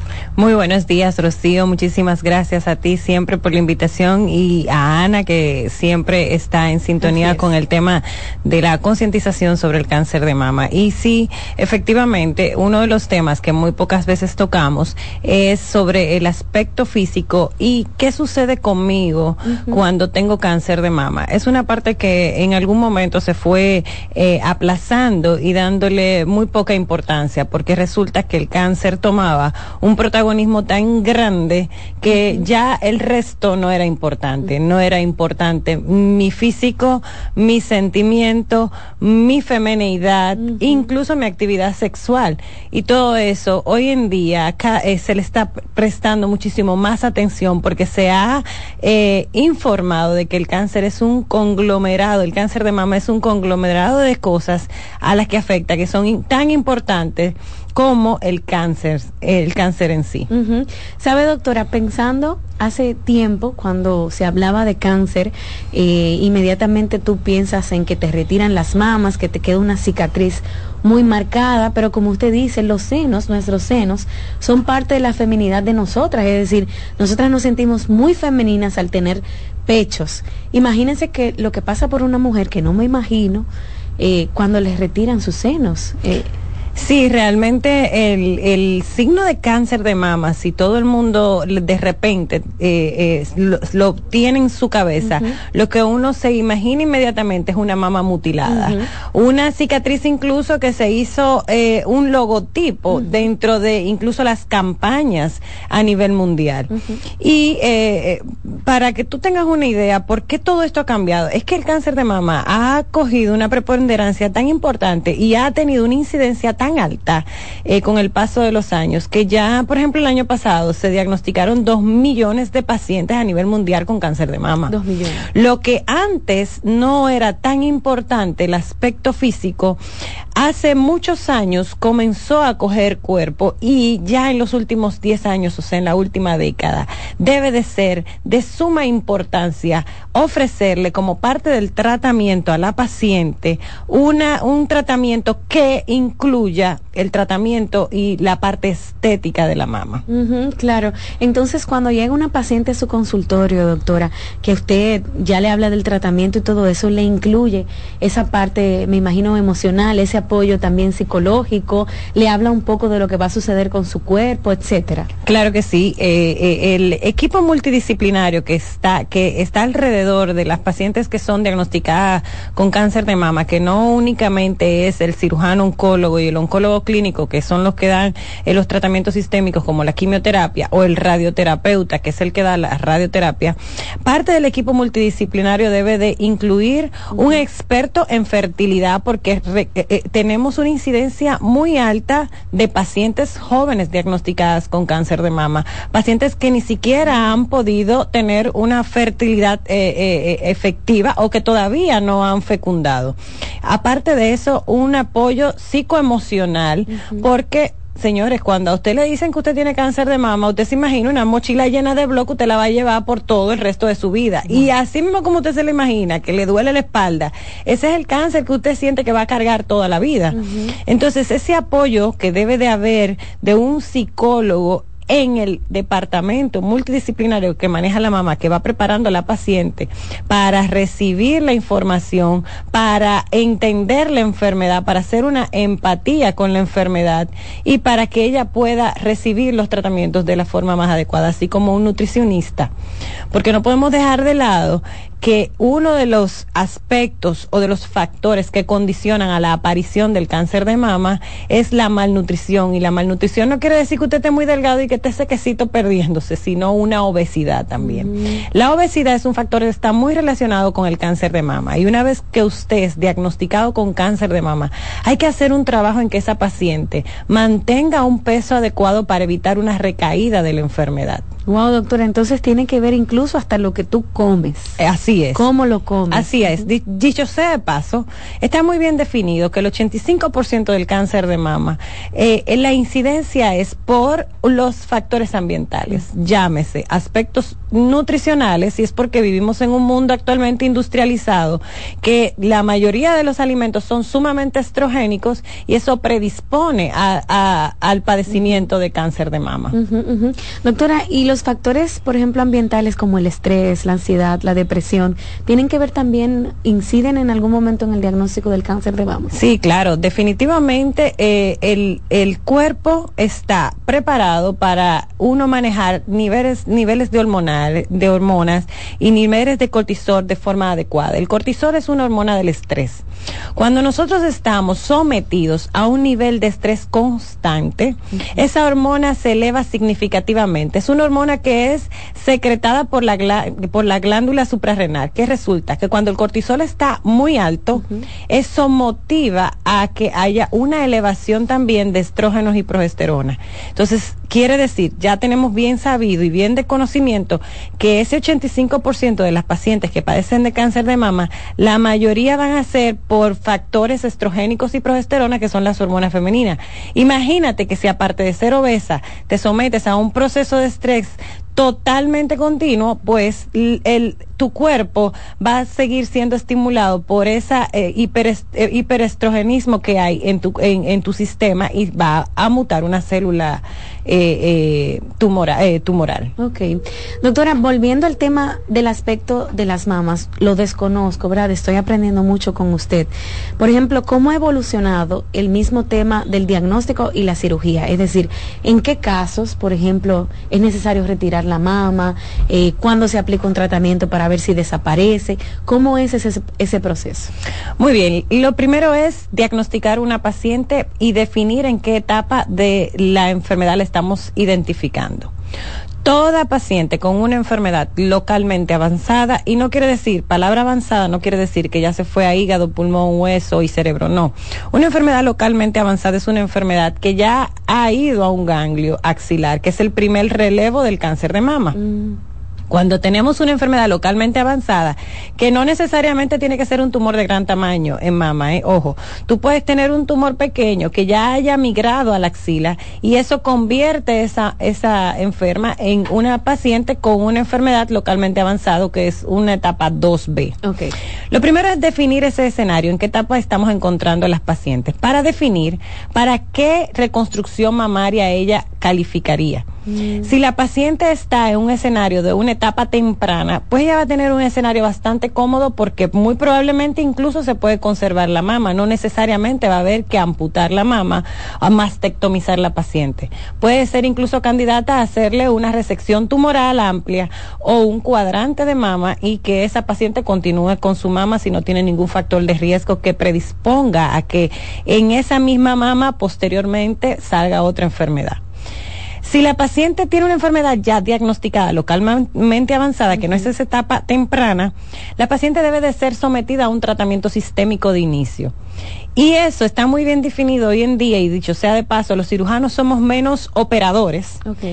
Diagnosticamos más, definimos más la enfermedad y es precisamente porque tú quieres llevar esa paciente a un tratamiento eh, eh, quirúrgico que pueda eh, conservar la estética de la mama. Entonces, esa paciente con una enfermedad que tiene localmente avanzada o un tumor grande o un tumor pequeño que migró a la axila, se someten a quimioterapia, se trata de controlar la enfermedad y posteriormente que esa enfermedad está controlada, la paciente califica para una reconstrucción mamaria. Esos son los dos escenarios. Eh, y dicho sea de paso, pudiera incluso eh, eh, también calificar para conservarle la mama. O sea, tú pudiste haber tenido un tumor grande y si te fue bastante bien con la quimioterapia y tú no tienes factores de riesgo que predispongan a que ese cáncer pueda eh, ir al lado contralateral o en la misma mama, pues entonces tú pudieras calificar para conservar una mama. Y todos esos escenarios son bien definidos para uno decir si esa paciente en el primer tiempo quirúrgico, que es cuando ya me tocaría a mí entrar, que es hacer la cirugía, si la paciente puede ser reconstruida de manera eh, eh, inmediata o si la paciente necesitaría una reconstrucción diferida. Llámese que no se pudo reconstruir en esa ocasión y pues se deriva a otro proceso. O si se hace una reconstrucción mamaria eh, en primer tiempo, o sea que tú la preparas, esa mama, le pones un, un, una prótesis que su capacidad es expandir en el tiempo para darle la forma ergonómica, la mama social, que es la que nosotros vemos, a esa, a esa, a ese pecho mamario y que la paciente estéticamente logre tener una buena estética. Son diferentes escenarios y está el escenario de la paciente, que son las pacientes que ya fueron amputadas, no tienen mama, y entonces esas pacientes tienen un control de la enfermedad y tú dices, bueno, pues vamos ahora a pasar al proceso de reconstrucción, que son las reconstrucciones diferidas. Ese es otro escenario donde tú le, le devuelves la anatomía de eh, eh, la femineidad eh, o lo que nosotros conocemos como la mama social y, e incluso la areola y pezón con injerto quizás del, del pezón contralateral. Son muchísimos escenarios, Rocío, que hoy en día es una realidad en República Dominicana y que ha cambiado la expectativa que tiene la paciente con respecto a la enfermedad. Y dicho sea de paso, me atrevo a decir que en 5 a 10 años vamos a ver mucho más pacientes en etapas tempranas, porque una de las cosas que hacía mm. que la paciente no acudiera a la consulta era el temor. Miedo el miedo, ese miedo a que me quitaran la mamá, ya como la paciente tiene conocimiento de que el escenario ha cambiado, esa paciente va a acudir temprano y va a decir, bueno, pero si yo me trato, muy probablemente puedan prescindir de mi mamá por dentro, dejarme mi pezón, mi areola y hacerme una colocación de prótesis. Ese pudiera ser un escenario. Entonces, todo esto nosotros tenemos aproximadamente, en, aquí en República Dominicana se comenzó a reconstruir en el 1995. En el Instituto Oncológico Heriberto Peter se hacían reconstrucciones eh, a pacientes de muy bajos recursos, obviamente, porque era la población que, que acudía, pero sí se hacían reconstrucciones de muy baja población porque los costos eran muy altos. Y luego de la aprobación de la ley 553-01, que se hizo efectiva en el 2021, hoy en día es una obligación de las aseguradoras cubrir las reconstrucciones mamarias. Y eso ha cambiado. Tenemos unos números impresionantes de pacientes que están siendo reconstruidas. Y ese es el papel que, por eso yo te dije, vamos a hablar ahora de otra cosa. No vamos, porque, porque hablar de cáncer da pánico. Entonces vamos a echarle una cosita bonita a todo esto, porque la verdad es que hay muchas posibilidades. Qué bueno, qué bueno, Mirta, porque no significa eh, muerte el cáncer. Claro que no. El 95% de las enfermedades oncológicas de la mama son curables. Las pacientes que, que están en etapa tardía pueden ser estabilizadas, llámese esta, etapa 4. Son las pacientes que van a quimioterapia y tú las estabilizas, le haces una enfermedad estable en el tiempo. Mm. Entonces, muy probablemente quizás ni muera del cáncer. Tú tienes una paciente en etapa 4 que no la estás curando, pero la tienes estable en el, en el tiempo, donde no hay ninguna sintomatología que cobre la vida de la paciente. Mira, mencionaste al principio muchas mujeres que incluso no han pasado ni siquiera por edad de paridad, no han parido ni siquiera, que tal vez voy al ginecólogo porque la menstruación me está doliendo mucho, porque tengo una infección y me encuentro que me tienen que mandar a donde Mirna a hacerme una evaluación. Es, es traumático, no me imagino, ¿verdad?, que lo que ha sucedido, pero mi pregunta viene porque también mencionas las etapas del cáncer. ¿Qué es lo que más sueles ver? Mujeres que sí hacen, que tenemos conciencia de ir al ginecólogo, evaluarnos, encuentras etapas tempranas o ya encuentras en mayoría etapas tardías. Bueno, las estadísticas todavía de República Dominicana eh, colocan la estadificación más alta del cáncer en etapa 3, lastimosamente. Sin embargo, cada día estamos haciendo por eh, todas estas campañas eh, señores, esto, esto resulta. Sí. Esto resulta. hace muchos años, eh, octubre era rosa para tres compañías y quizás se enganchaba un lacito, pero ya octubre rosa es para República Dominicana entero. Y de alguna manera le recuerda y le prende el timbre a las pacientes para que vayan a hacer su evaluación anal. Y eso es un recordatorio. Y mucha gente dirá, no, porque el cáncer de mama, es que el cáncer de mama es el cáncer eh, que tiene mayor incidencia a nivel mundial en el sexo femenino. Y por eso se arrancó esa campaña agresiva con el sexo femenino. ¿Qué ocurre? Bueno, sí, tenemos pacientes jóvenes, que son pacientes que no han culminado su etapa de fertilidad, que muy probablemente van a ser sometidas a una quimioterapia, porque resulta que el cáncer de mama mientras el cáncer de todo tipo, mientras más jóvenes somos, más agresivo es. Entonces, esas pacientes, en la mayoría de los casos, deben de ser sometidas primero a quimioterapia. Las quimioterapias implican un, un probable riesgo de que la paciente posteriormente no pueda, eh, exactamente, no pueda fecundar. Y son esas pacientes que debemos detectar. Esa es la otra alarma que tenemos que hacer en República Dominicana. Cuando van a entrar a la seguridad social los, los programas de fertilización en pacientes con cáncer de mama. O sea, eh, embarazarse eh, tener un hijo no es un lujo, eso es parte de la vida de una mujer. Entonces, esas son de las cosas que también nosotros tenemos que ejercer cierto grado de presión. Los programas de fertilización existen para pacientes con cáncer de mama y las pacientes con cáncer de mama, bajo protocolo, pueden, eh, ser sometidas a fertilidad, ya sea o que se haga una preservación de ovario o que la paciente se le haga un tratamiento oncológico eh, espaciado, ya sea como un sándwich. Tú iniciaste, la fecundaste y luego continuaste. Ese, ese proceso se puede hacer. Y eso es una realidad a nivel mundial. República Dominicana debe de, de abrazar también eso como parte del tratamiento del cáncer de mama. Doctora Mirna, ya hablamos del aspecto físico, por ejemplo, de las mamas, de la cirugía, hablamos un poco también de la fertilidad. Al regreso de la pausa, hablemos de la sexualidad. Sumamente importante. En las mujeres, ¿verdad?, que pasan por este proceso de cáncer. Ustedes están escuchando a la doctora Mirna Santiago, oncóloga, cirujana oncóloga, mastóloga. Ella es parte del equipo de OncoSerf, nuestros amigos de OncoSerf aquí en Santo Domingo y también Santiago. Al regreso, amigos, hablamos de la sexualidad, pero yo también voy a dar chance, ¿verdad?, que ustedes conversen con la cirujana oncóloga aquí en cabina. Volvemos en breve.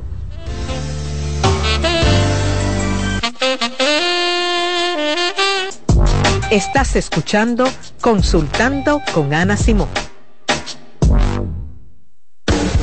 Estás en sintonía con CDN Radio. 92.5 FM para el Gran Santo Domingo, zona sur y este. Y 89.9 FM para Punta Cana. Para Santiago y toda la zona norte en la 89.7 FM. CDN Radio. La información a tu alcance. ¿Te perdiste algún programa? Todo nuestro contenido está disponible en mi canal en YouTube. Ana Simón. Molino del Sol. 30 años produciendo los mejores productos de panificación para crear tus desayunos, almuerzos y cenas ricos y nutritivos, así como la mayor variedad de snack y galletas para compartir con tus amigos y familia. Síguenos en arroba molino del sol rd.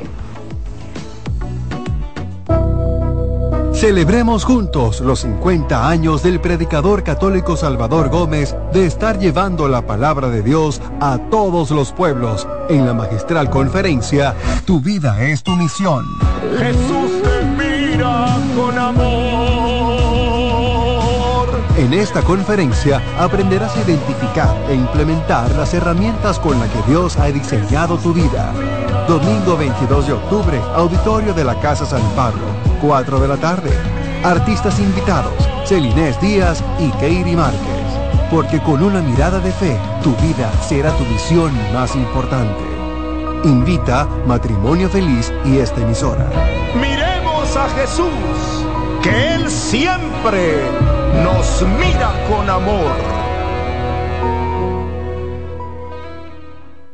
En Farmacias Los Hidalgos nos tomamos la atención muy en serio. Por eso, estamos junto a ti cuando y donde nos necesites, con atención experta y personalizada, implementando las mejores prácticas en cada uno de nuestros procesos, desde el almacenamiento hasta la entrega en tus manos. Atendemos cada detalle para que puedas atender lo verdaderamente importante, tu bienestar y el de los que amas. Farmacias Los Hidalgos. Atención farmacéutica confiable. Hola, soy Heidi Camilo Hilario y estas son tus cápsulas de cocine.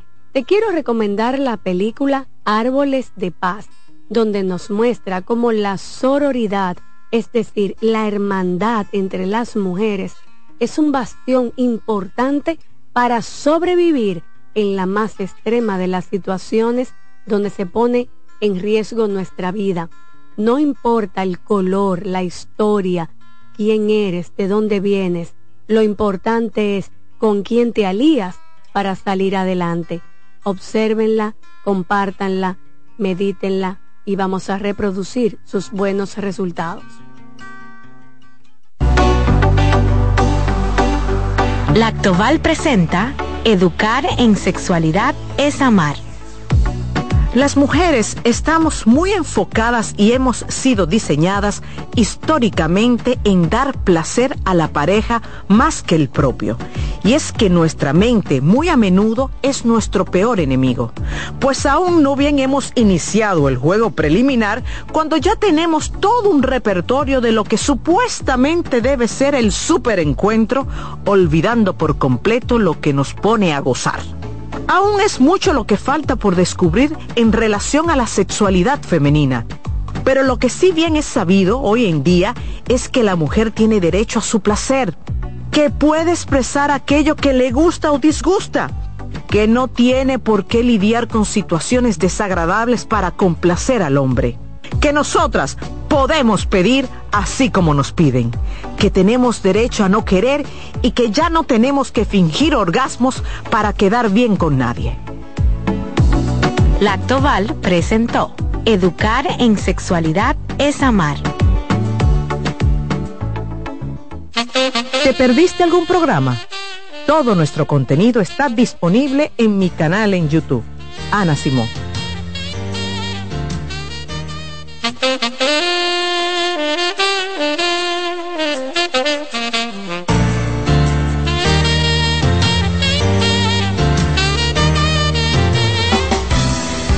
Amigos, estamos de regreso en Consultando con Ana Simón. Son las 10 y 31 de la mañana. Estamos en vivo a través del canal 37 por CDN Radio 92.5 en el Gran Santo Domingo, en la zona sur. En el este nos escuchamos en la 89.9 y 89.7 en toda la zona norte del país. También estamos en vivo a través de las redes sociales. Usted puede ver y escuchar este programa desde cualquier punto del mundo, gracias al Internet, ¿verdad? Pueden escuchar las recomendaciones de la doctora Mirna Santiago, que nos visita el día de hoy, oncóloga, cirujano oncóloga, de parte de nuestro equipo de OncoServ. Doctora, le pregunté antes de irnos a la pausa hablar del tema de la sexualidad frente a un diagnóstico de cáncer. Bueno, ese es un aspecto sumamente importante porque la sexualidad eh, incluye diferentes cosas y una de ellas es el aspecto físico. Una de las cosas que se ven deteriorada, deterioradas luego del diagnóstico de cáncer de mama es precisamente la sexualidad. Y es por precisamente el, cómo me veo ante el cáncer. Primero porque hay una en las pacientes que reciben tratamiento con quimioterapia hay una alopecia o una pérdida del pelo, lo que y traduce esto físicamente a la paciente, sentirse retraída, no eh, quitársele el sueño, no descansar adecuadamente.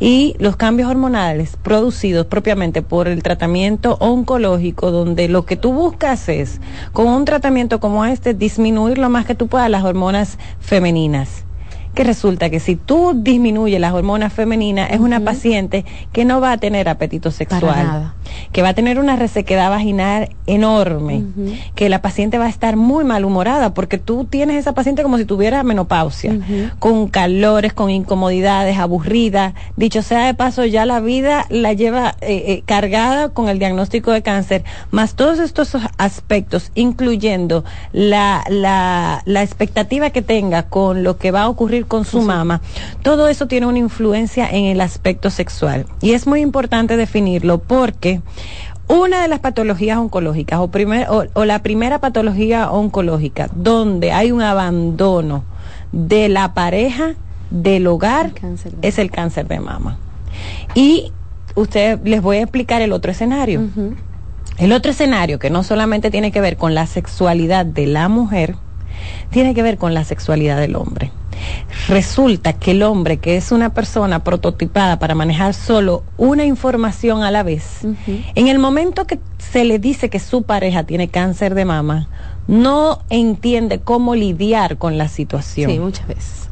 Y en la mayoría de las ocasiones el hombre no sabe si tocarla, si acercársele, si estar más, lejos para ella es más cómodo.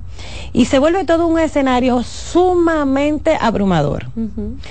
El hombre al final, como no entiende qué está ocurriendo con esa paciente porque no lo hablamos, no se lo conversamos y no le decimos qué va a ocurrir durante el tratamiento, ve una paciente que está aburrida, malhumorada, llora en cualquier momento, tiene una depresión, el hombre tiende a retirarse. Entonces, es muy importante hablar del aspecto sexual. ¿Por qué? Porque todo eso es manejable. Todo eso es manejable. Hay que incluir dentro del tratamiento oncológico de las pacientes con cáncer de mama terapeutas sexuales. Porque debe de ser parte del tratamiento que la paciente se sienta cómodo. No está contraindicado tener relaciones sexuales durante un tratamiento de quimioterapia, para nada. La paciente puede tener sus relaciones sexuales. No está contraindicado durante un mientras esté preparando para el procedimiento quirúrgico. Y luego de que la paciente pase el proceso quirúrgico de riesgo, la paciente puede volver a tener una vida sexual activa. Pero todo eso nosotros tenemos que identificarlo, porque la paciente no va a tener la necesidad ni el deseo de ser tocada, porque todo ha cambiado en su vida. Y suena raro pero hay que aprender a normalizar la enfermedad del cáncer de mama para que la paciente entienda que su entorno no tiene que cambiar y que debe de hacer un ejercicio para que todo lo que afecte su vida emocional y sexual pueda ser regulado y la paciente pueda tener adecuadamente su pareja. Yo tuve un caso de una paciente que me dijo, ay doctora, déjeme decirle que luego que me operaron, yo le dije a mi pareja que a mí me salió cáncer de mama. Y resulta que él ni siquiera fue a la cirugía. Okay. Él, eh, él, desapareció. Nulo. Nulo, desapareció. Yo lo he llamado y ni me coge el teléfono. Wow. Y yo le dije en ese momento, mira, ni tanto lo culpo a él, porque sabrá que él está pensando en su cabeza que va a ocurrir contigo que no sabe cómo manejarlo. Entonces, en muchas ocasiones victimizamos y protagonizamos a la enferma, pero debemos de tratar también a la pareja. Entonces, el manejo de la sexualidad en las pacientes con cáncer de mama no debe de ser exclusivo para la paciente con cáncer de mama. Perfecto, doctora, maravilloso. De verdad que sí, hay que hacer conciencia de todos esos aspectos por los que pasan las mujeres diagnosticadas con cáncer. Antes de pasar a la mujer y haciendo un paréntesis, doctora, ¿cierto que los hombres pueden sufrir cáncer de mama? Sí, claro, no es frecuente porque eh, la incidencia mayor del cáncer de mama está relacionada con los estrógenos y progesterona, sin embargo, los hombres tienen estrógeno, aunque muy bajo, sí producen estrógenos. Y el 1% de la población masculina eh, está relacionado o puede desarrollar un cáncer de mama, por lo que el cáncer de mama no es exclusivo del sexo femenino. Ok, perfecto. Doctora, otros aspectos, por ejemplo, eh, la vida profesional y también la misma vida familiar, estamos incluyendo los hijos, las hermanas, tu mamá, el, el secreto que se maneja delante de esa enfermedad. Terrible.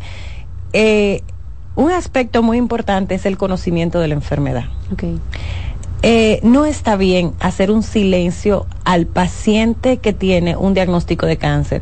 No le digamos a, a, tía que tiene cáncer de mama, no le digamos a mamá que tiene cáncer de mama. Porque llega un momento que ese secretismo familiar se vuelve un luto en la casa. Y hablemos a escondidas y manejemos esto a escondidas y la paciente que tiene el derecho de decidir su tratamiento, de si ella accede al tratamiento o no, no sabe qué está ocurriendo. Y va a llegar un momento que se va a volver inmanejable, porque o nunca la van a llevar a recibir el tratamiento oncológico que está diseñado para un cáncer de mama, o la paciente definitivamente cuando se entere de que tiene el cáncer de mama por los medios que sean, no necesariamente los adecuados, la paciente puede ser una negación de tratamiento. Entonces, todo ese escenario es un peligro. Se ha demostrado que el conocimiento, no solamente mío como paciente, los hijos, el esposo, la mamá, todo el mundo debe de ocurrir qué va a ocurrir, qué va a pasar con esta enfermedad. Porque incluso a los niños, al niño le, le, extraña que mamá está perdiendo el pelo, ¿Qué, ¿qué ocurre? Y es tan fácil ir a las redes sociales e informarse que la información que entonces obtienen quizá no sea la adecuada.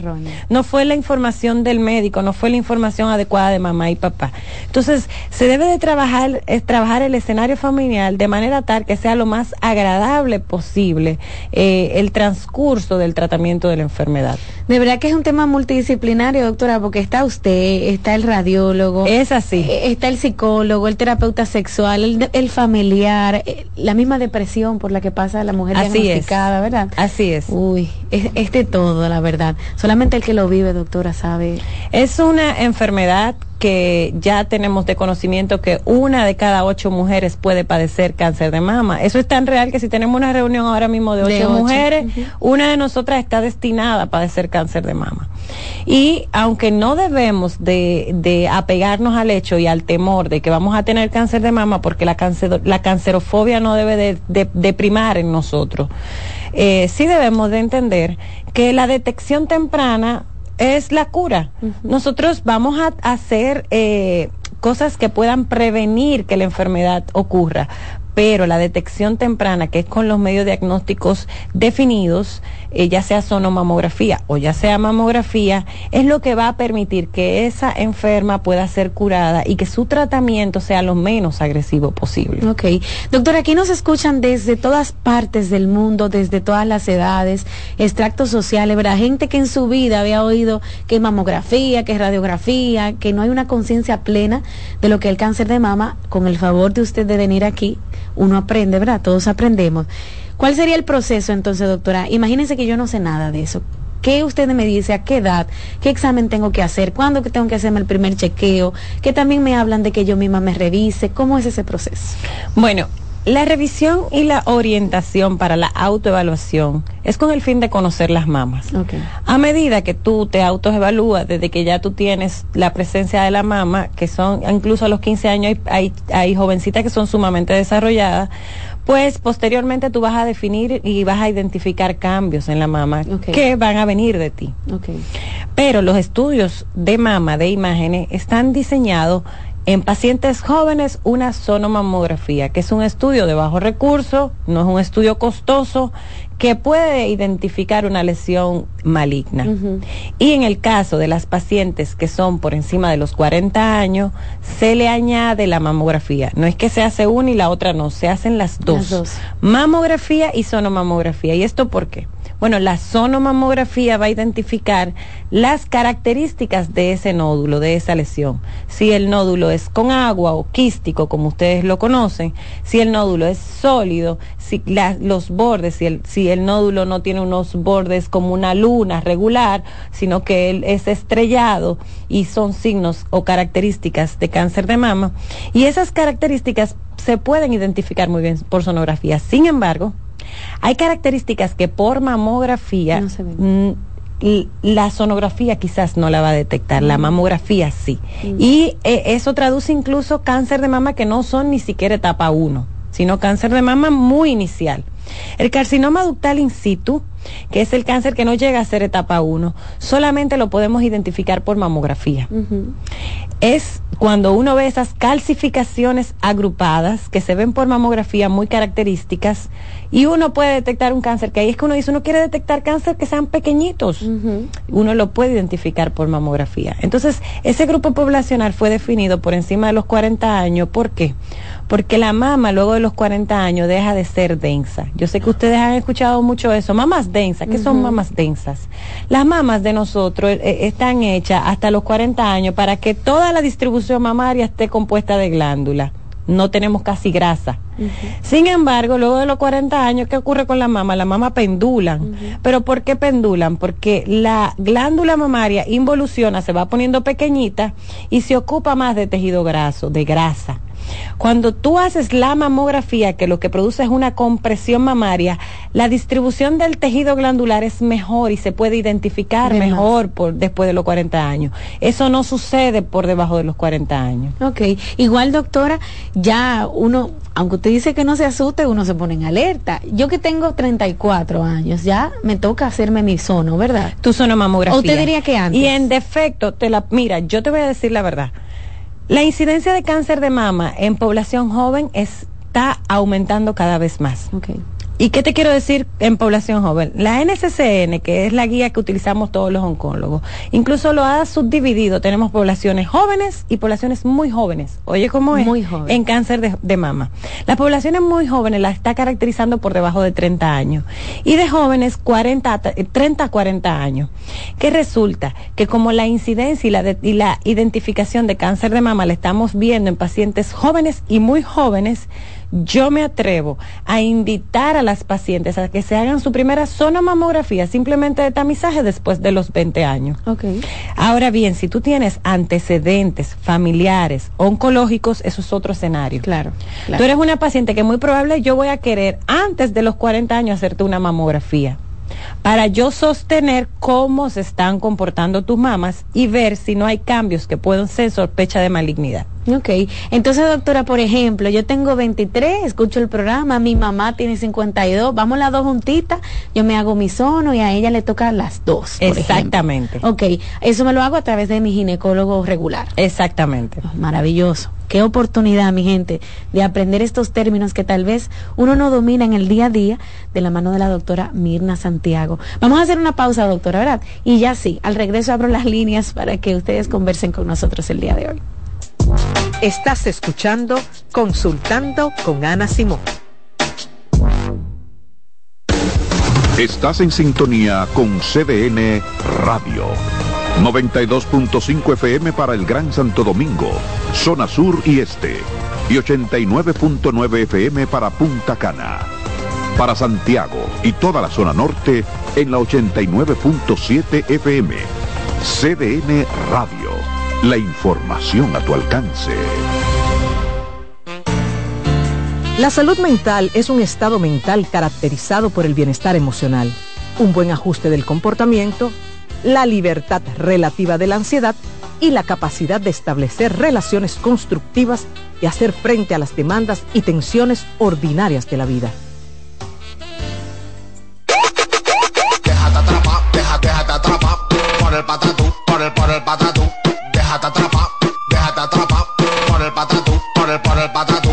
Llegó el Patatús, 15 días para dejarte atrapar por miles de ofertas. El Patatús. Jumbo, lo máximo. Celebremos juntos los 50 años del predicador católico Salvador Gómez de estar llevando la palabra de Dios a todos los pueblos en la magistral conferencia Tu vida es tu misión. Jesús te mira con amor.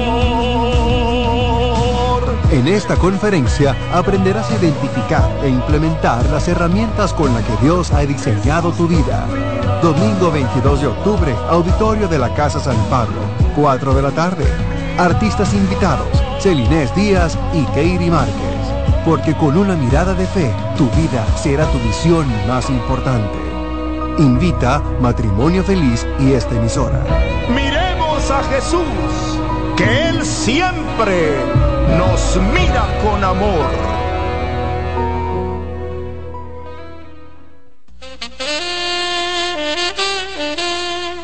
Ay, señores, déjenme contarle. Camila Casual ha creado su nueva línea Homeware, la cual nos trae blusas, pantalones cortos y largos, vestidos con tirantes. Y miren, en tejidos de rayón, satín y crepé, con hermosos estampados para una edición limitada. La edición es limitada, ya ustedes saben, es una colección bien pensada desde la selección de los tejidos suaves y sus delicados detalles que han sido cuidadosamente elegidos para satisfacer a nuestra musa, una mujer con objetivos claros, inteligente, decidida, que sabe florecer en todos los momentos. Yo soy una chica, Camila, y tú lo eres. Cansado, loco por salir de la rutina para vivir una experiencia inolvidable y aún no decides a dónde escaparte. Atlantic Tours te ofrece las mejores ofertas en resorts y excursiones en los principales destinos de República Dominicana. Contáctanos al 809-964-9714 para crear momentos inolvidables junto a nosotros. Encuéntranos en línea como atlantictoursrd.com o en nuestras redes sociales arroba Atlantic Tours RD y exploremos juntos las maravillas de nuestra bella isla. Atlantic Tours, Experience and Enjoy.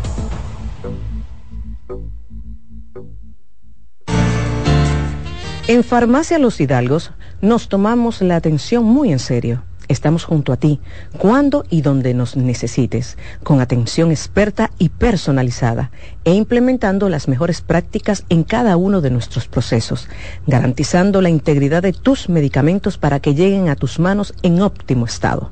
Atendemos cada detalle para que puedas atender lo más importante, tu bienestar y el de los que amas. Contáctanos al 809-541-4848 o síguenos en Instagram arroba farmacias los hidalgos. ¿Te perdiste algún programa? Todo nuestro contenido está disponible en mi canal en YouTube. Ana Simón. Sigue escuchando, consultando con Ana Simón.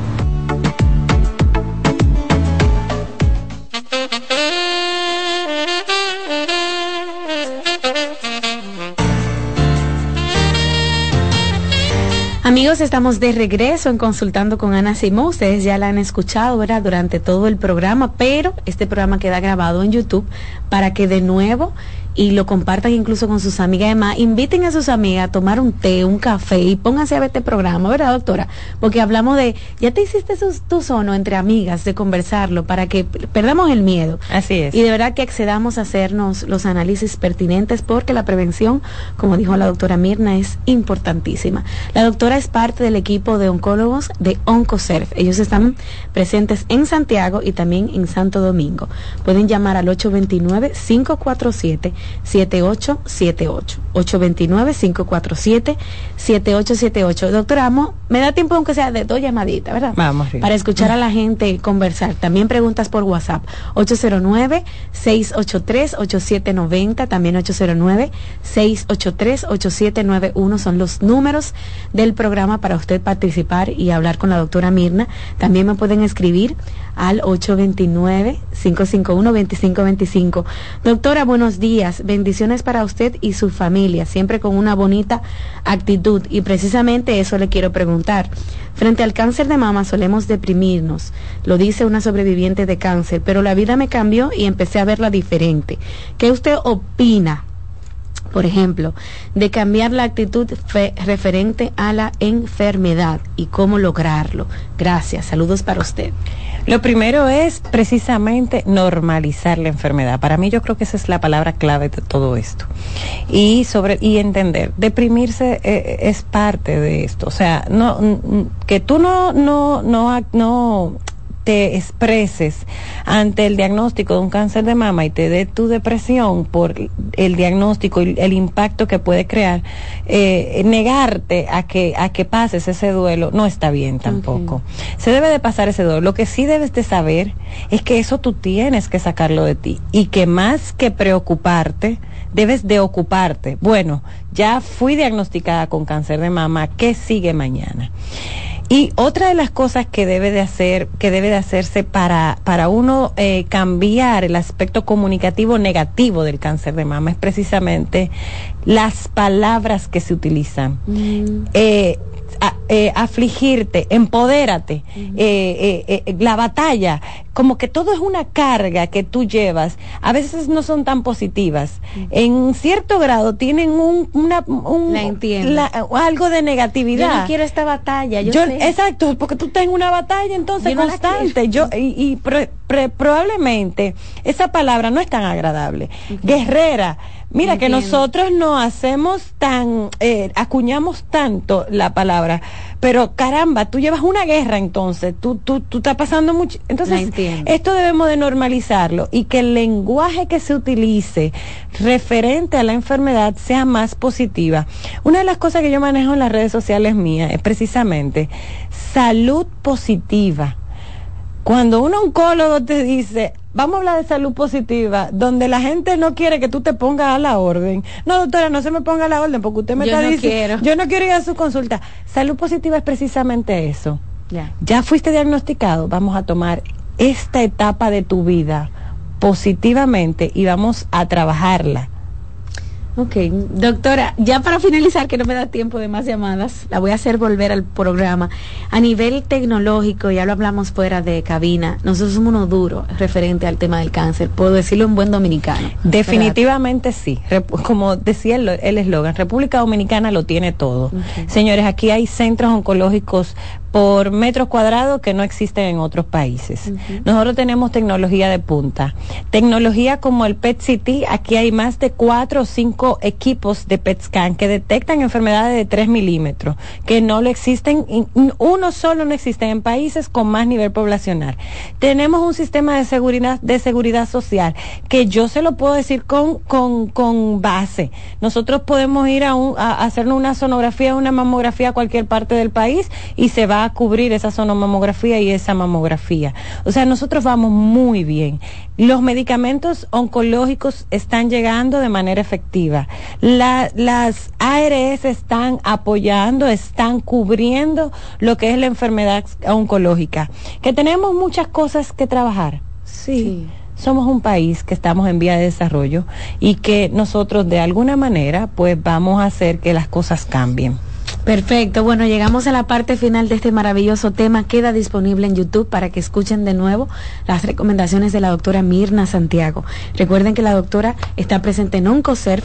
Pueden pasar por allá en el 829-547-7878. Ellos están en las redes sociales como OncoServ, terminado en V, ¿verdad?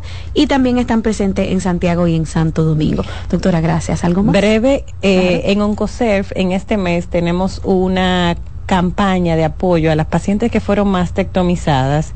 Y yo, la doctora Mirna Santiago, con mucho gusto está dando la consulta gratuita, la pueden agendar para los jueves para hacerle la evaluación a todas esas pacientes mastectomizadas para evaluar cómo podemos devolverle un poquito de la parte eh, física y de su y de su autoestima eh, a ese grupo de pacientes. Entonces pueden comunicarse al teléfono de Oncocer Santo Domingo y ahí estamos haciendo las evaluaciones. Gracias doctora por estar este día en Consultando con Ana Simó. Amigos, a ustedes gracias por sintonizar nuestro programa. Hasta mañana. Bye bye. Consultando con Ana Simó por CDN CDN Radio es noticia. En CDN Radio, un breve informativo. El grupo Hamas, que controla a Gaza y libra una guerra con Israel desde hace seis días, rechazó una propuesta de corredor humanitario hecha por Egipto porque obligaría al pueblo palestino a abandonar su patria e implicaría un nuevo desplazamiento y búsqueda de refugio, declaró una fuente del grupo islamista. En otro orden, el presidente de la Fuerza del Pueblo, Leonel Fernández, juramentó al político, escritor y comunicador Dionisio López, quien renunció del Partido Reformista Social Cristiano. Amplíe esta y otras noticias en nuestra página web www.cdn.com.do. CDN Radio. Información a tu alcance. Escuchas CDN Radio, 92.5 Santo Domingo Sur y Este, 89.9 Punta Cana y 89.7 toda la región norte.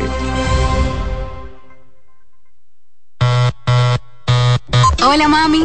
Hola mi cielo. Te envía a tu cuenta bancaria el dinero del alquiler, la universidad y un cariñito para ti. Ay, mami, tan bella. Así aprovecho que vienen las rebajas. Con Vimenca y Western Union, tus remesas llegan rápido y seguro, directo a las cuentas bancarias de los tuyos alrededor del mundo. Conoce más en vimenca.com. Vimenca y Western Union.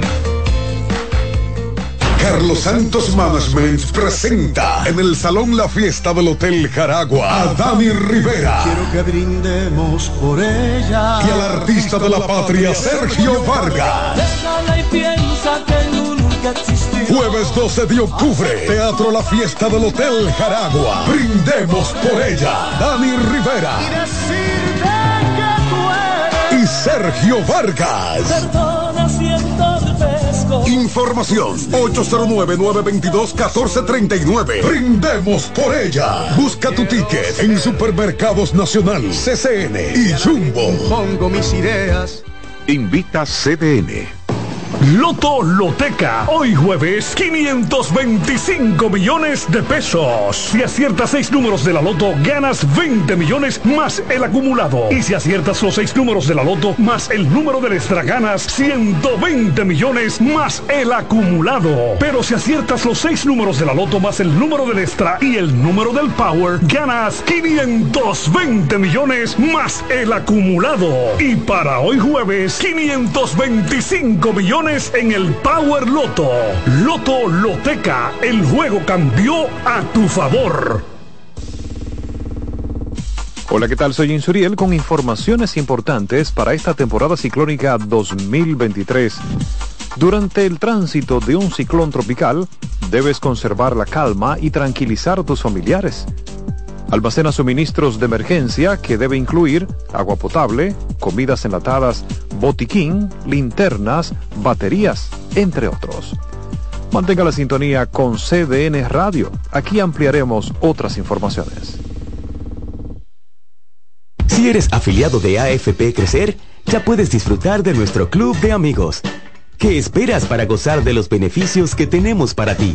Accede a afpcrecer.com.do y conoce los comercios aliados. ¿Tienes plan para el tercer fin de semana de octubre?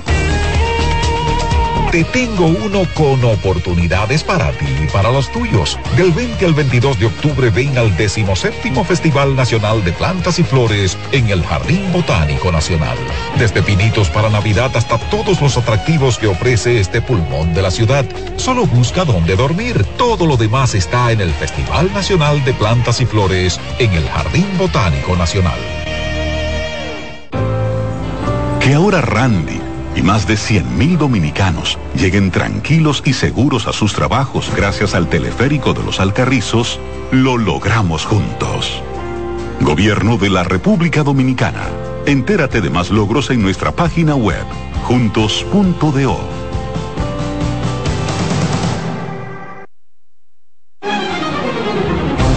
CDN Radio tiene el espacio más transparente, plural y profesional de la Radio Nacional.